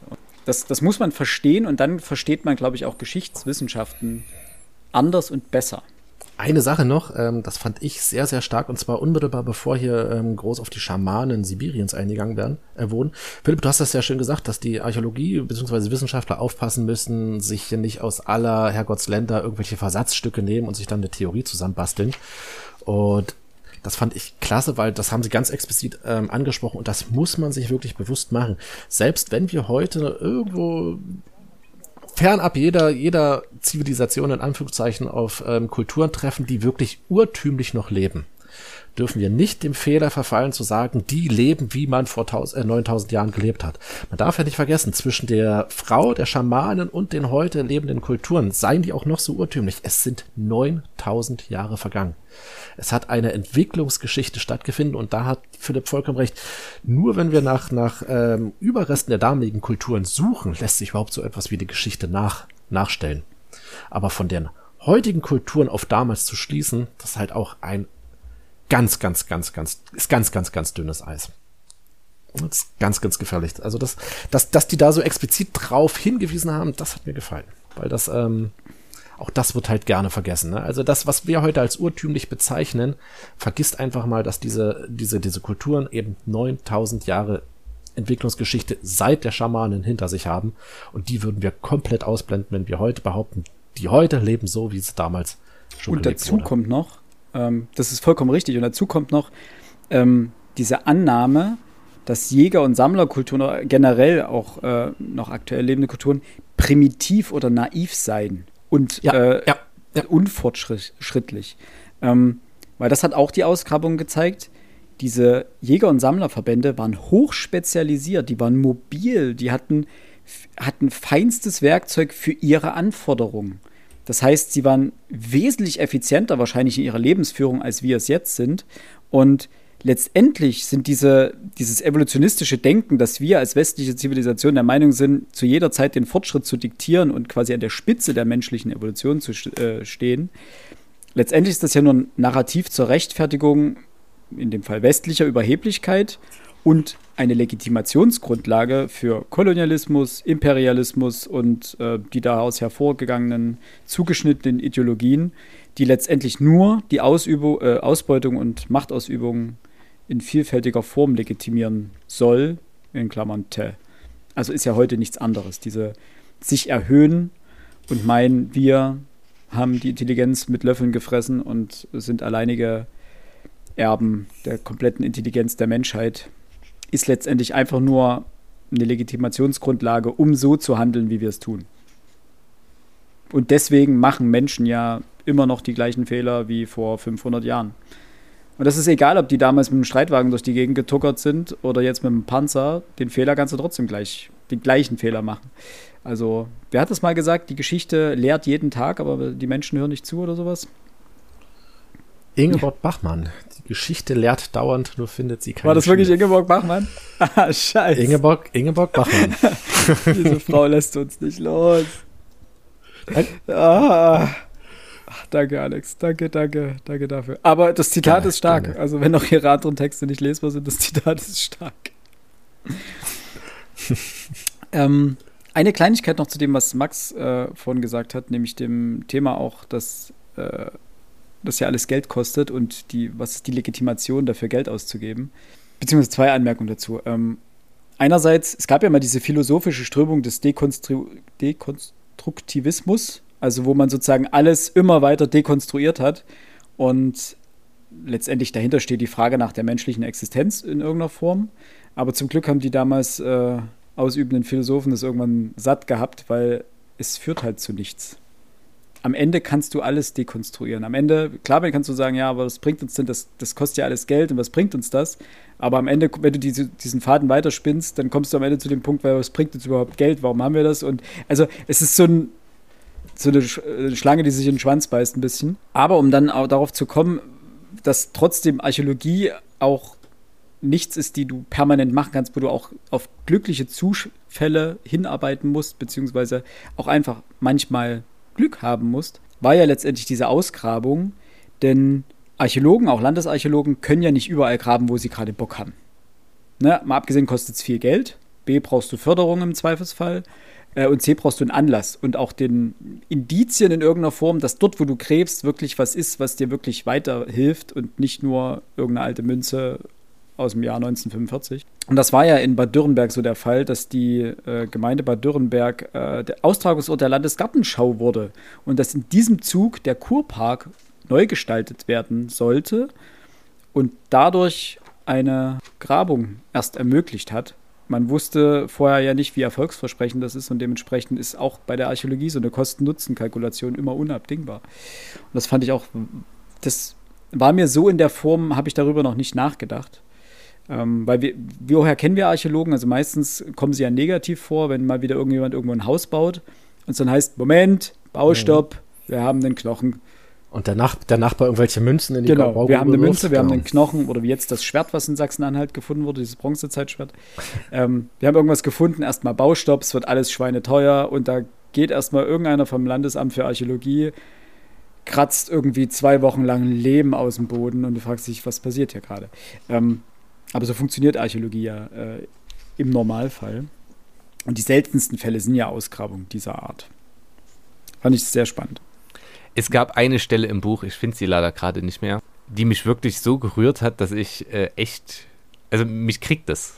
Mhm. Dieser eine Schamane oder zumindest Schamanenähnliche Mensch, ähm, der quasi Einblick gewährte und dem man dann dazu zwang, immer wieder den, den Leuten halt diesen, diesen Schamanenkult zu zeigen und der sich später irgendwann weigerte, für die zu trommeln, da, da, da bricht mir das Herz gerade. Da bricht mir jetzt schon wieder das Herz. Ich kann mich dran erinnern, aber ich weiß nicht mehr genau, wo es stand. Meintest du die, diese, diese Frau, äh, die dann auch diese Geheimnisse an dieses Pärchen verraten hat und worauf dann irgendwie Touristen ihr, ihr Dorf eingerannt haben und das zu, zu, einem übelsten Wallfahrtsort wurde und die, das ganze Dorf ihr den, den schwarzen Peter quasi in die, die Schuhe geschoben hat und sie dadurch einfach absolut an den Rand der Gesellschaft gerückt ist?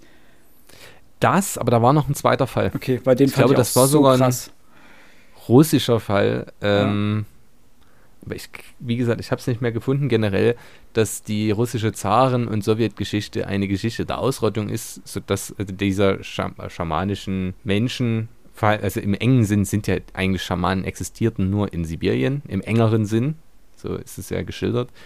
Ähm, und dass es für die Katharina die Große beispielsweise darum ging, Russland zu zivilisieren und Schamanen, Schamanismus als etwas Primitives ging, oder das hielt man dafür, man die deswegen quasi versuchte auszumerzen und zu zivilisieren, was ja eigentlich ein positiver Begriff ist, der aber dort sehr negativ wird. Ähm, und im, im, im Marxismus und später dann im Leninismus und Stalinismus, dass Schamanen immer reich bestattet worden sind. Folglich waren sie die ersten Ausbeuter und haben die Menschen aus dem kommunistischen äh, Paradies vertrieben. ist auch so gut. Ja, tatsächlich, es wäre witzig, wenn, wenn nicht 1980 quasi keine echten indigenen Schamanen mehr existiert hätten, die alle in Gulags gestorben sind, ihrer Kultur beraubt worden sind oder wären. Das, das ist so bedauerlich, das ist so tragisch. Und ihr hattet schon gesagt, dieser Blick des westlichen, beziehungsweise des jetzt in Anführungszeichen zivilisierten Menschen auf andere Gesellschaftsstrukturen ist einfach bedauerlich. Ich finde das, man erinnert, ihr erinnert euch vielleicht an diesen äh, Missionar, der auf dieser Insel in der Nähe von Indien, glaube ich, war das, äh, von einem Pfeilhagel getötet worden ist, weil er versucht hatte, äh, auf diese Insel zu kommen und die Menschen dort zum Christentum mhm. zu missionieren. Ja. Hier diese, dieses, dieses North, North Sentinel. Ich glaube ja. So. Und Ja. wenn ich das Schülern erzähle, sagen die, ja, naja, hä? Also werden die jetzt angeklagt? Ich so, hä, warum denn? Die Regeln sind klar. Lass dieses Völkchen in Ruhe. Und die haben sich nur verteidigt. Die wollen nicht, dass jemand zu denen kommt. Punkt. Und er wusste genau, auf was er sich einlässt. Das, Ja.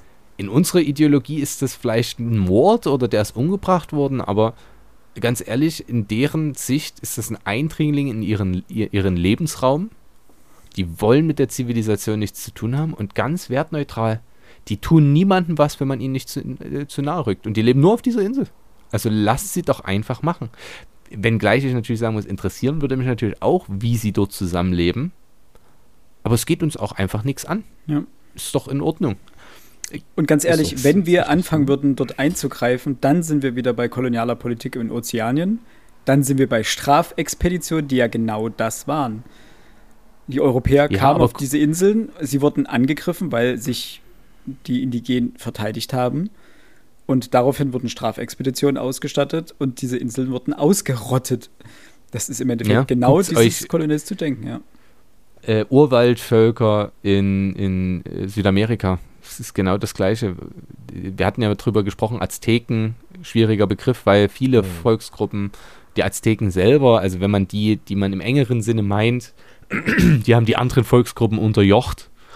Und als dann die Azteken fielen, haben die anderen quasi mit den Europäern zusammengearbeitet, dass es für alle gleichermaßen der Untergang war, sei jetzt mal dahingestellt, aber die wollten sich erstmal nur befreien von deren Macht.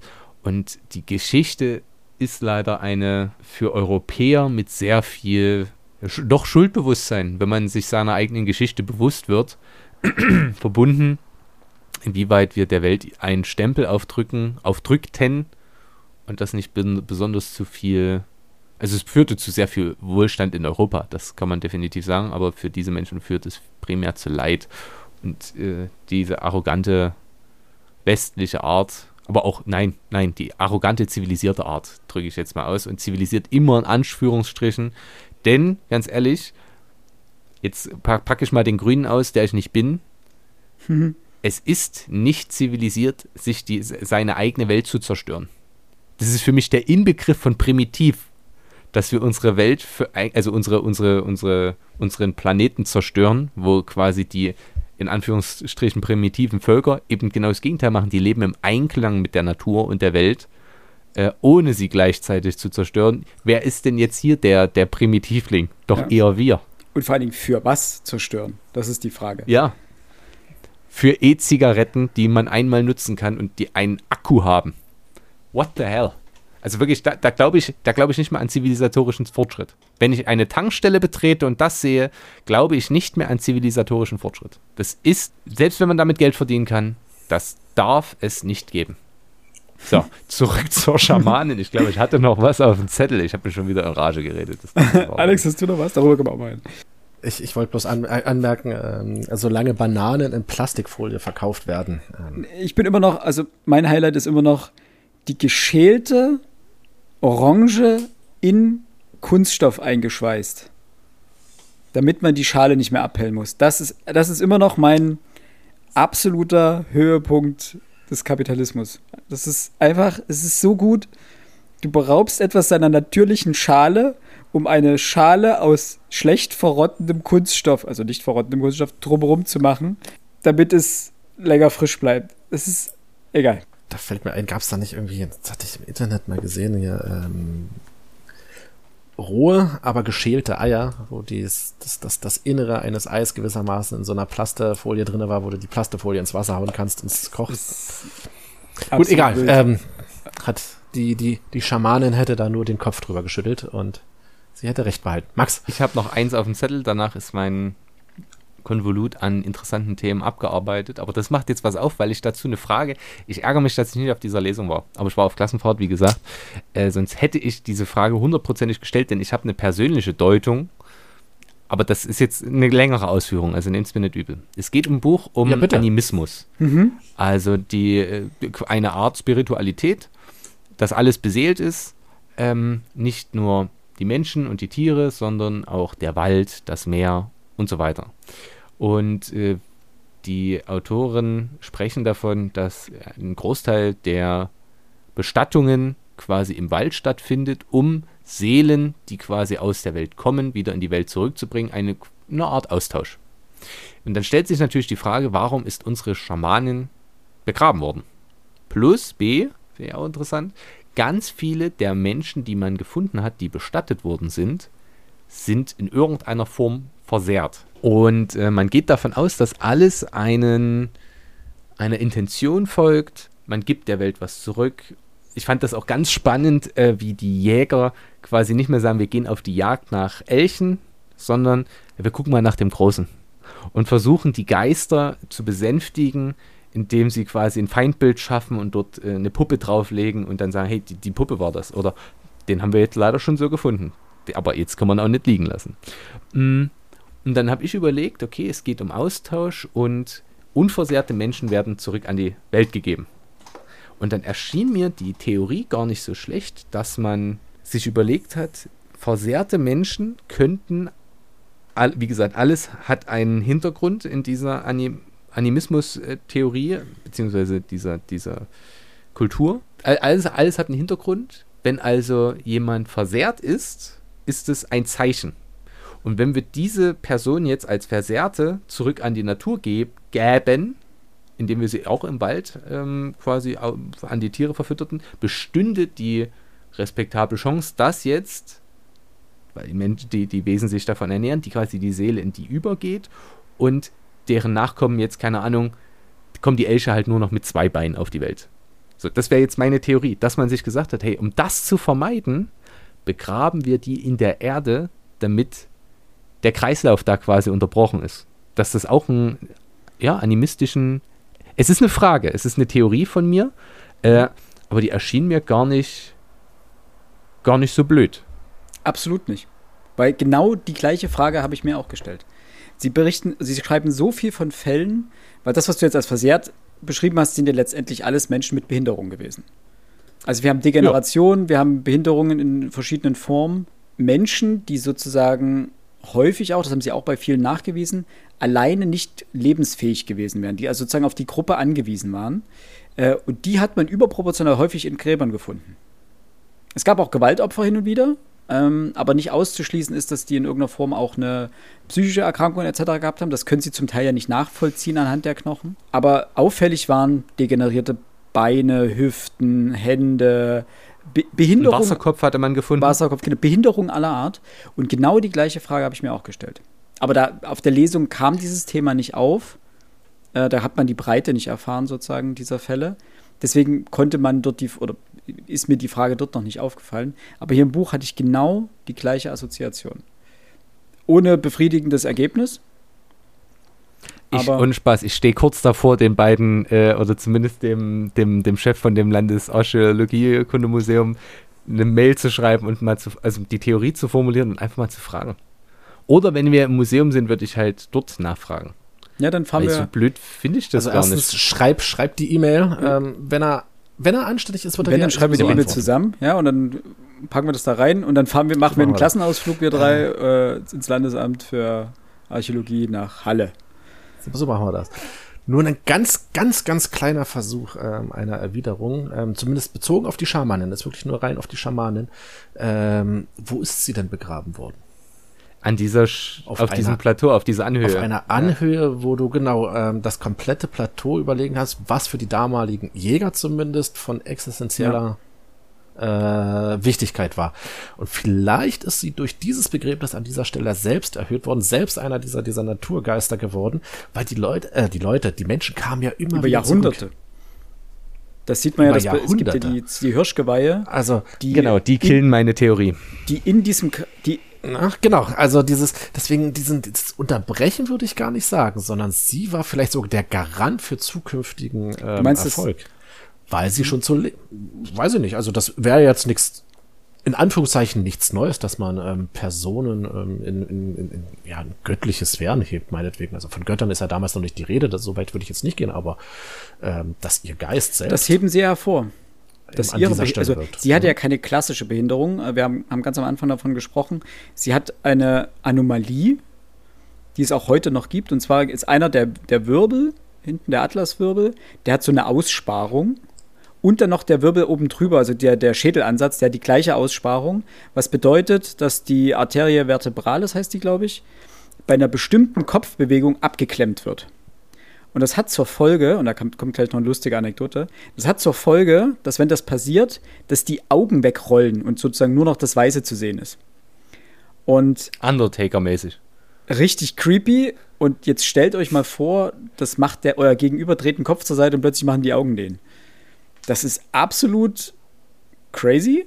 Und wenn du das noch in die vor über 9000 Jahren dir vorstellst, dann ist das scheinbar in irgendeiner Form kann man, und das machen sie ja auch auf, dieses Fass, die Verbindung zu anderen Sphären wird, wird da gerade hergestellt. Sie begibt sich gerade in Kontakt mit den Geistern. Es war ja schwer zu erklären, warum das da passiert. Die hatten ja die, die medizinische Erklärung dafür nicht. Und dort hat der Professor Wohlgemut ähm, eine interessante Anekdote erzählt, weil er meinte, sie hatten dieses Buch geschrieben und daraufhin hat sich eine Frau gemeldet aus den USA, glaube ich, die sich bedankt hat, dass endlich mal jemand diese Anomalie, dass diese Anomalie aufgefallen ist, weil sie hat dieses Problem auch und es konnte ihr keiner helfen, warum und weshalb. Auf die Theorie zurückkommt, es kann natürlich auch so sein, dass gerade ähm, Menschen mit Behinderung als Menschen angesehen wurden, die in irgendeiner Form einen Zugang zu anderen Sphären haben, den in Anführungsstrichen die normalen Personen einer Gruppe nicht hatten. Und dass die deswegen ähm, verehrt wurden in irgendeiner Form. Das kommt nicht auch gleich zu meinem letzten Punkt. Und dementsprechend so äh, opulent bestattet wurden. Denn die Autoren gehen ja davon aus, dass diese Schamanen ihren, ich, ich nenne es mal Beruf, also dieses Schamanentum, als Vollzeitberuf in Anführungsstrichen ausgeübt hat. Und das bedeutet in einer Jäger- und Sammlerkultur, sie konnte nicht selber für ihren Lebensunterhalt aufkommen. Das heißt, das musste der Rest der Gruppe übernehmen. Und das ist ja nicht wie heute, dass du dann einfach sagst, ja, ich bin halt Geisteswissenschaftler, ich habe kein produzierendes Gewerbe, muss mal ehrlich sein. 80 Prozent der arbeitenden Menschen produzieren keine lebenserhaltenden Güter mit ihrer Arbeit. Sondern sie schaffen in irgendeiner Form Wert, kriegen dafür Geld und von diesem Geld kaufen sie Güter, die ihr Leben erhalten. Also wir hatten das letztens, wie viele von uns sind Bauern oder wer kennt einen Bauer? Also die Menschen, die wirklich tatsächlich für den Lebensunterhalt, also für das Zeug arbeiten, was wir täglich zu uns nehmen, um überleben zu können, ist verschwindend gering. Das liegt daran, dass wir einfach eine Agrarrevolution hinter uns haben. Und das war ja die Neo neolithische Revolution für damalige Verhältnisse auch. Aber in Jäger- und Sammlerkulturen musste theoretisch noch jeder selbst für seinen Lebensunterhalt aufkommen. Und umso besonderer ist es, dass sie das eben nicht musste. Und die Indizien legen nahe, dass das vollumfänglich geschehen ist, weil sie war kerngesund, sie war wohlgenährt. Das heißt, sie wurde nicht nur notdürftig mit irgendwas versorgt, sondern sie wurde wirklich einmal komplette Breite mit allem, was sie brauchte, versorgt. Und das wahrscheinlich nicht nur von ihrer eigenen Gruppe, sondern auch von mehreren Gruppen drumherum. Also sie schien ja eine Institution in dieser Gegend zu sein. Und mhm. das fand ich einen so spannenden und erhellenden Punkt. Hat mich einfach ein bisschen geflasht. Und, Stimmt. und damit können wir zu unserem, ich will, oder habt ihr noch was Zentrales auf dem Lesezettel, Nope. was unbedingt noch angesprochen werden muss? Das nehme ich dann für den Abschluss unserer äh, Besprechung. Sie hatte hervorragende, bis auf eine, also nein, nein, ich, ich erzähle, nehm, ich mache meine als letztes die zusammen, also die, die Endabrechnung mit Punkten. Und dann enden wir so und ihr werdet lachen. Ist gut. okay. Ist gut. Ist gut. Ein was noch. Ich hatte ein, ein den One Text more mal- thing. Ja, one more thing. Äh, just one more thing. Ähm, diese Scheißaktion mit diesen Zehen, es war so unangenehm, A, in diesem Vortrag oder dieser, dieser Podiumsdiskussion darüber zu hören und B, darüber zu lesen. Also äh, kurz zur Erklärung, liebe Hörerinnen und Hörer. Die Schamanin hatte aufgeriebene Schneidezähne und zwar auf der Innenseite und zwar bis auf die Pulpen, also auf den Hm. Zahninhalt Kern. Bis zur Pulpa. bis zur Pulpa. Was dazu führt normalerweise, dass man Infektionen hat und daran auch sterben kann. Sie schien rein medizinisch so gut gebildet zu sein, dass sie diese Infektion im Griff hatte, was absolut überragend und besonders ist. Aber nichtsdestotrotz, ich finde ja, Zahnärzte sind moderne Folterknechte. Ob willentlich oder nicht, sei mal dahingestellt. Diese, alleine diese Vorstellung darüber zu lesen, dass sie sich wahrscheinlich selber oder jemand aktiv die Innenseiten ihrer Schneidezähne aufgefeilt hat, bis die Suppe floss. War unangenehm. Und das möchte ich gleich als Übergang zu angenehmeren. halt, halt, vielleicht, vielleicht, halt, Moment, vielleicht eine, eine Sache noch, das fand ich, das ist so dieses, genau, dieses typische unnützes Wissen. Die Leute damals hatten verhältnismäßig wenig Probleme mit Karies, weil die sehr stärkehaltig gegessen, äh, sehr stärkehaltige Lebensmittel und ähm, natürlich kein Zucker gegessen haben. Nee, weil äh, wir jetzt, also weil sie keine stärkehaltigen Lebensmittel gegessen haben. Keine stärkehaltige. Ja, wir essen jetzt sehr stärkehaltige Lebensmittel. Die Stärke wird ja abgebaut und. Stimmt, wird, stimmt. So äh, genau, so rum. Ähm, also die, auch die, die Schamanin hatte äh, wenig, hatte sehr, sehr, sehr gute Zähne, bis eben vorne auf die, die ähm, Schneidezähne.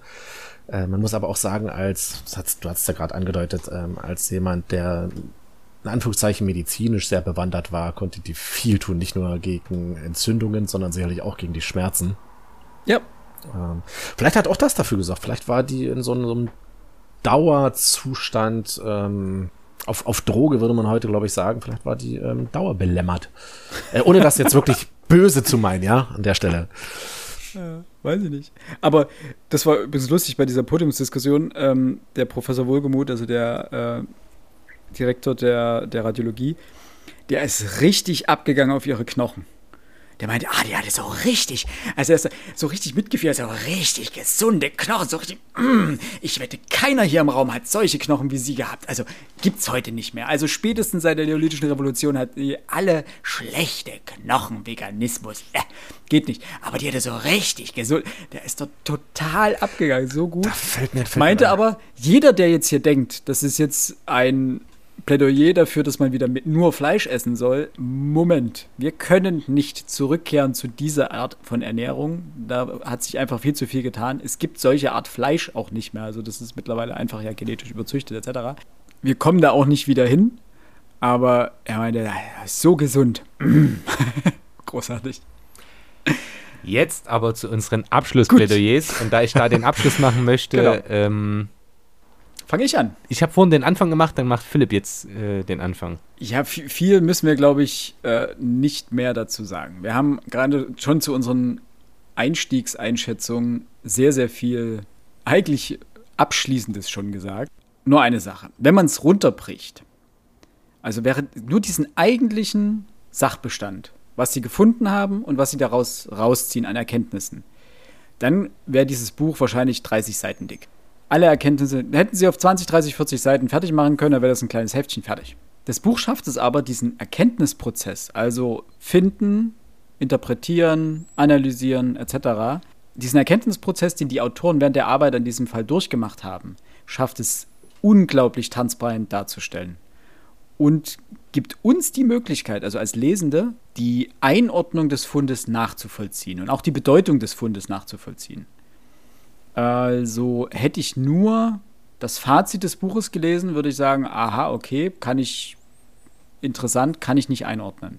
Dadurch, dass ich es komplett gelesen habe, verstehe ich die Bedeutung des Fundes und kann diesen ganzen Kontext viel besser einordnen.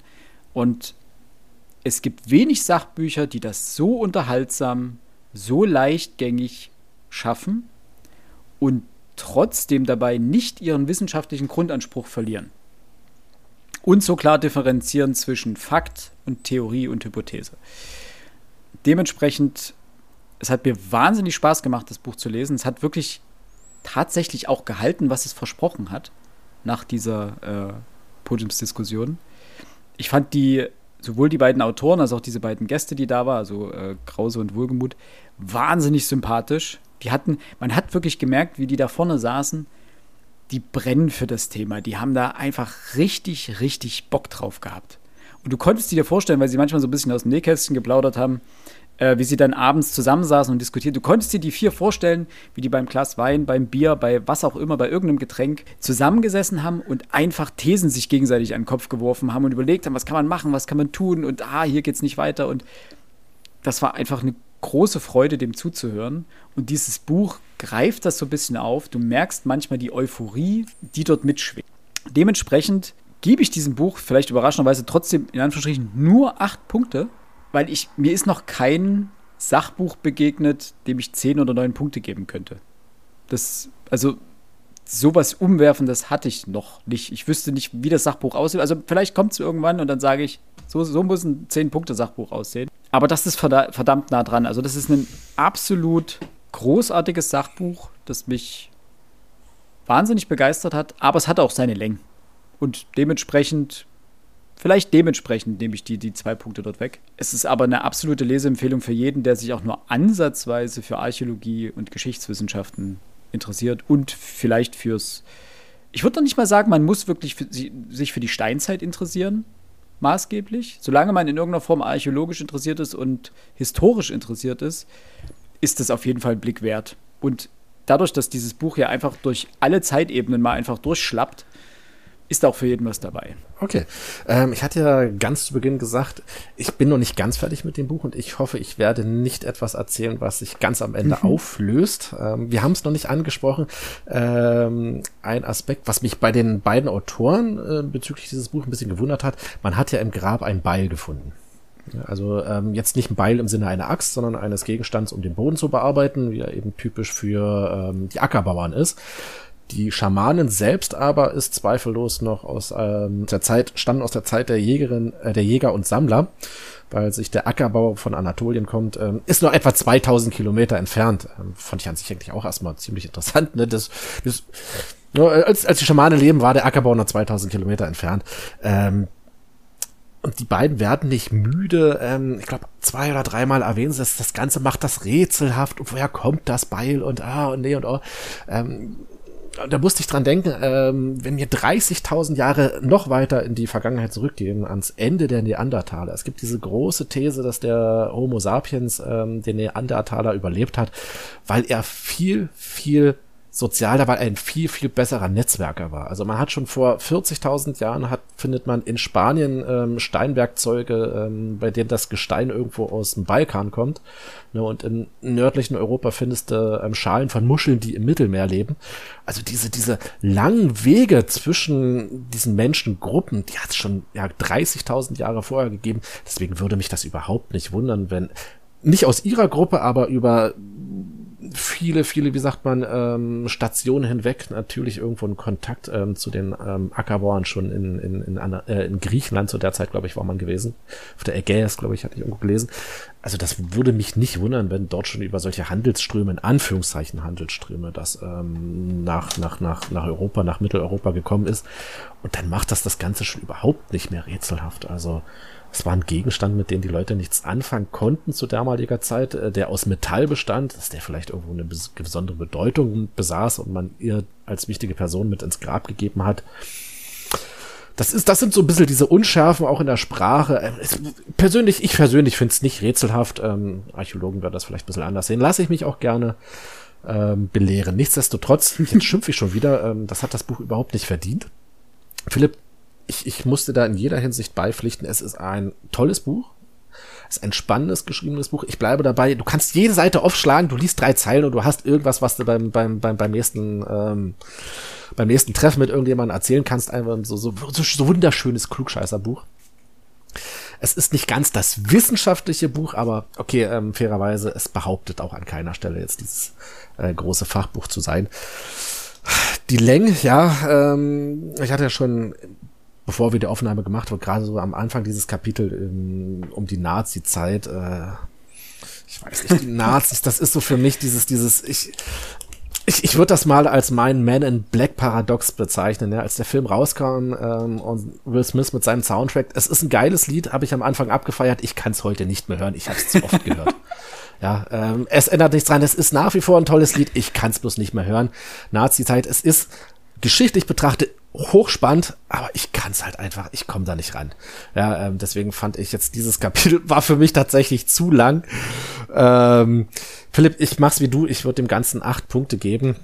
Ähm, ich habe noch ein paar Seiten zu lesen, dementsprechend habe ich hier noch Freiraum, um dem Ganzen noch einen Punkt mehr zu geben. Weniger wird's nicht, da bin ich mir jetzt schon hundertprozentig sicher. Dafür ist das Buch von dem, was ich bisher gelesen habe, einfach viel zu toll. Max. Here comes the man in black. ja. Galaxy Defender. Guckt euch dazu das Video von Will Smith mit äh, Stefan Raab an. Das ist göttlich. Also wirklich grandios. Ähm, Alex, du darfst sowas nicht erwähnen. So, das, das werde ich jetzt mit, mit ins Bett nehmen, dieses Lied. Das kannst du wissen, ehrlich. Oh. Nimmst du ähm, irgendwas mit ins Bett? Vielen Dank. Äh, das, da, darauf gehe ich gar nicht ein. ähm, ja, genug äh, der Vorrede. Ihr habt viel gesagt. Ich werde da jetzt überall nicht nochmal drauf eingehen. Ich fand die kulturhistorischen ähm, Exkurse wahnsinnig spannend. Die fand ich super. Ähm, damit kriegt man mich auch. Ich sag's ja ehrlich. Die Archäologie, ja, schön und gut. Aber die, alles, was mit ja, Schamanismus hier, Schamanismus dort, wie ist die Entwicklung und so weiter, alles, was dann Richtung Neuzeit geht, wird dann für mich besonders spannend. Ähm, das andere, auf was ich gerne noch eingehen wollte, ist, das ist ein Wissenschaftskrimi. Deswegen liest sich das auch so toll, weil man mitfiebert, was werden sie rauskriegen? Jetzt mal ohne Scheiß, ich war richtig hyped, als, ich weiß nicht, wie weit Alex jetzt schon gelesen hat, als man rauskriegt, welches Geschlecht das Kind hat. Mhm. Jetzt mal un Spaß. Ich war so, jetzt, jetzt sag es endlich, ich will wissen, was es ist. es hat null Relevanz für mein Leben. Aber wie spannend das plötzlich wurde, weil man schon interessiert war. Ja, und, und sind die jetzt verwandt? Und, und wie nah? Aha. Es ist ja, ja auch so jetzt, geschrieben. Jetzt mach da mal hin. Weil er, dann, weil er dann und, sagt so, und dann kam die Information aus Halle. Richtig. Das finde ich halt ganz toll. Ähm, eine Sache ist mir aufgefallen. Ich fand das letzte Kapitel, da gehen sie auf so, welche Relevanz hat die Schamanin ähm, auf unser heutiges Leben und wir sind alle einsam und so weiter.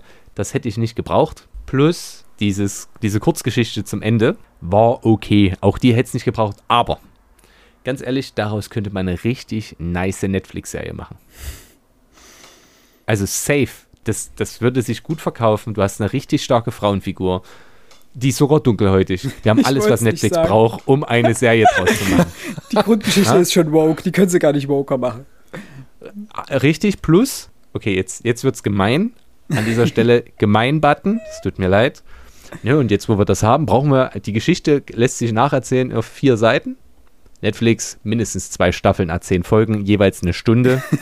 ähm, walzt das richtig aus und die selbst und, und führt Sachen ein, die, die, die, Gedanken, die die Frau definitiv nie hatte, dass, dass, dass sie einfach, ja, einfach Identitätsprobleme gefunden hat. Ähm, und John wird es bestimmt eine gute Serie. Und dann, wenn die Serie wirklich interessant wird, am Ende der zweiten Staffel, stellt dann fest, ich setze mal ab.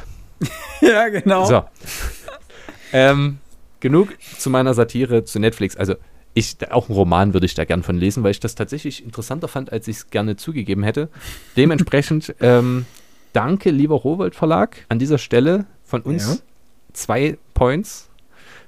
Wir haben ja schon unsere Verlagsvorschau gemacht für mich oder für uns dieses Jahr herausragend Rowold und CH Beck. Deswegen haben die schon eine eigene jeweils bekommen. Ihr macht eine tolle Arbeit, verlegt gerne weiterhin solche Bücher, auch wenn sie manchmal vielleicht ein bisschen abwegig erscheinen, aber das ist ein ganz, ganz tolles Buch, vor allem hier im Osten. Osch, äh, Dirk Oschmann hat ja, na, die Ossis sind nicht ordentlich repräsentiert. Halle wird hier hervorragend repräsentiert. Äh, Bad Dürnberg, na, das gehört alles mit dazu. Also, dass auch Geschichte hier groß gemacht wird, auch wenn sie jetzt keine direkten Halle-Bezug hat, Ne, die ist halt nur dort gefunden worden, aber es ist trotzdem wichtig. Für mich ein wirklich tolles Buch. Ich habe es super gern gelesen. Trotz dessen, also ich hätte es mir niemals alleine rausgesucht, Philipp. Sage ich auch ganz ehrlich. Ich hätte es auch im Laden liegen lassen, aber das ist ja das Geile an diesem Podcast. Man liest Dinge, die man vielleicht sonst nicht gelesen hätte. Dafür bin ich dankbar und gebe. Ich habe eigentlich erst sieben hingeschrieben, aber wisst ihr was? Ich hab's doch. Machen wir acht draus. Und an ja. dieser Stelle der Zahnforscher fand ja heraus, die Zähne dieser jungen Dame sind hervorragend intakt gewesen. Und äh, obwohl sie diese Schmerzen haben musste. Und daraus können wir schließen, liebe Zuhörerinnen und Zuhörer, am Ende dieser Folge. Wenn ihr uns bei Instagram äh, gefolgt seid, uns überall abonniert, uns überall natürlich eine gute Bewertung geschrieben habt, dann vergesst ganz wichtig, nicht häufiges Zähneputzen. Dann könnt ihr irgendwann so tolle Zähne haben wie die Schamanen. Bleibt gesund, macht's gut. Bessere Abmord gibt's nicht. Sehr gut. Bis ja. zum nächsten Mal. Tschüss. Tschüss. Ciao.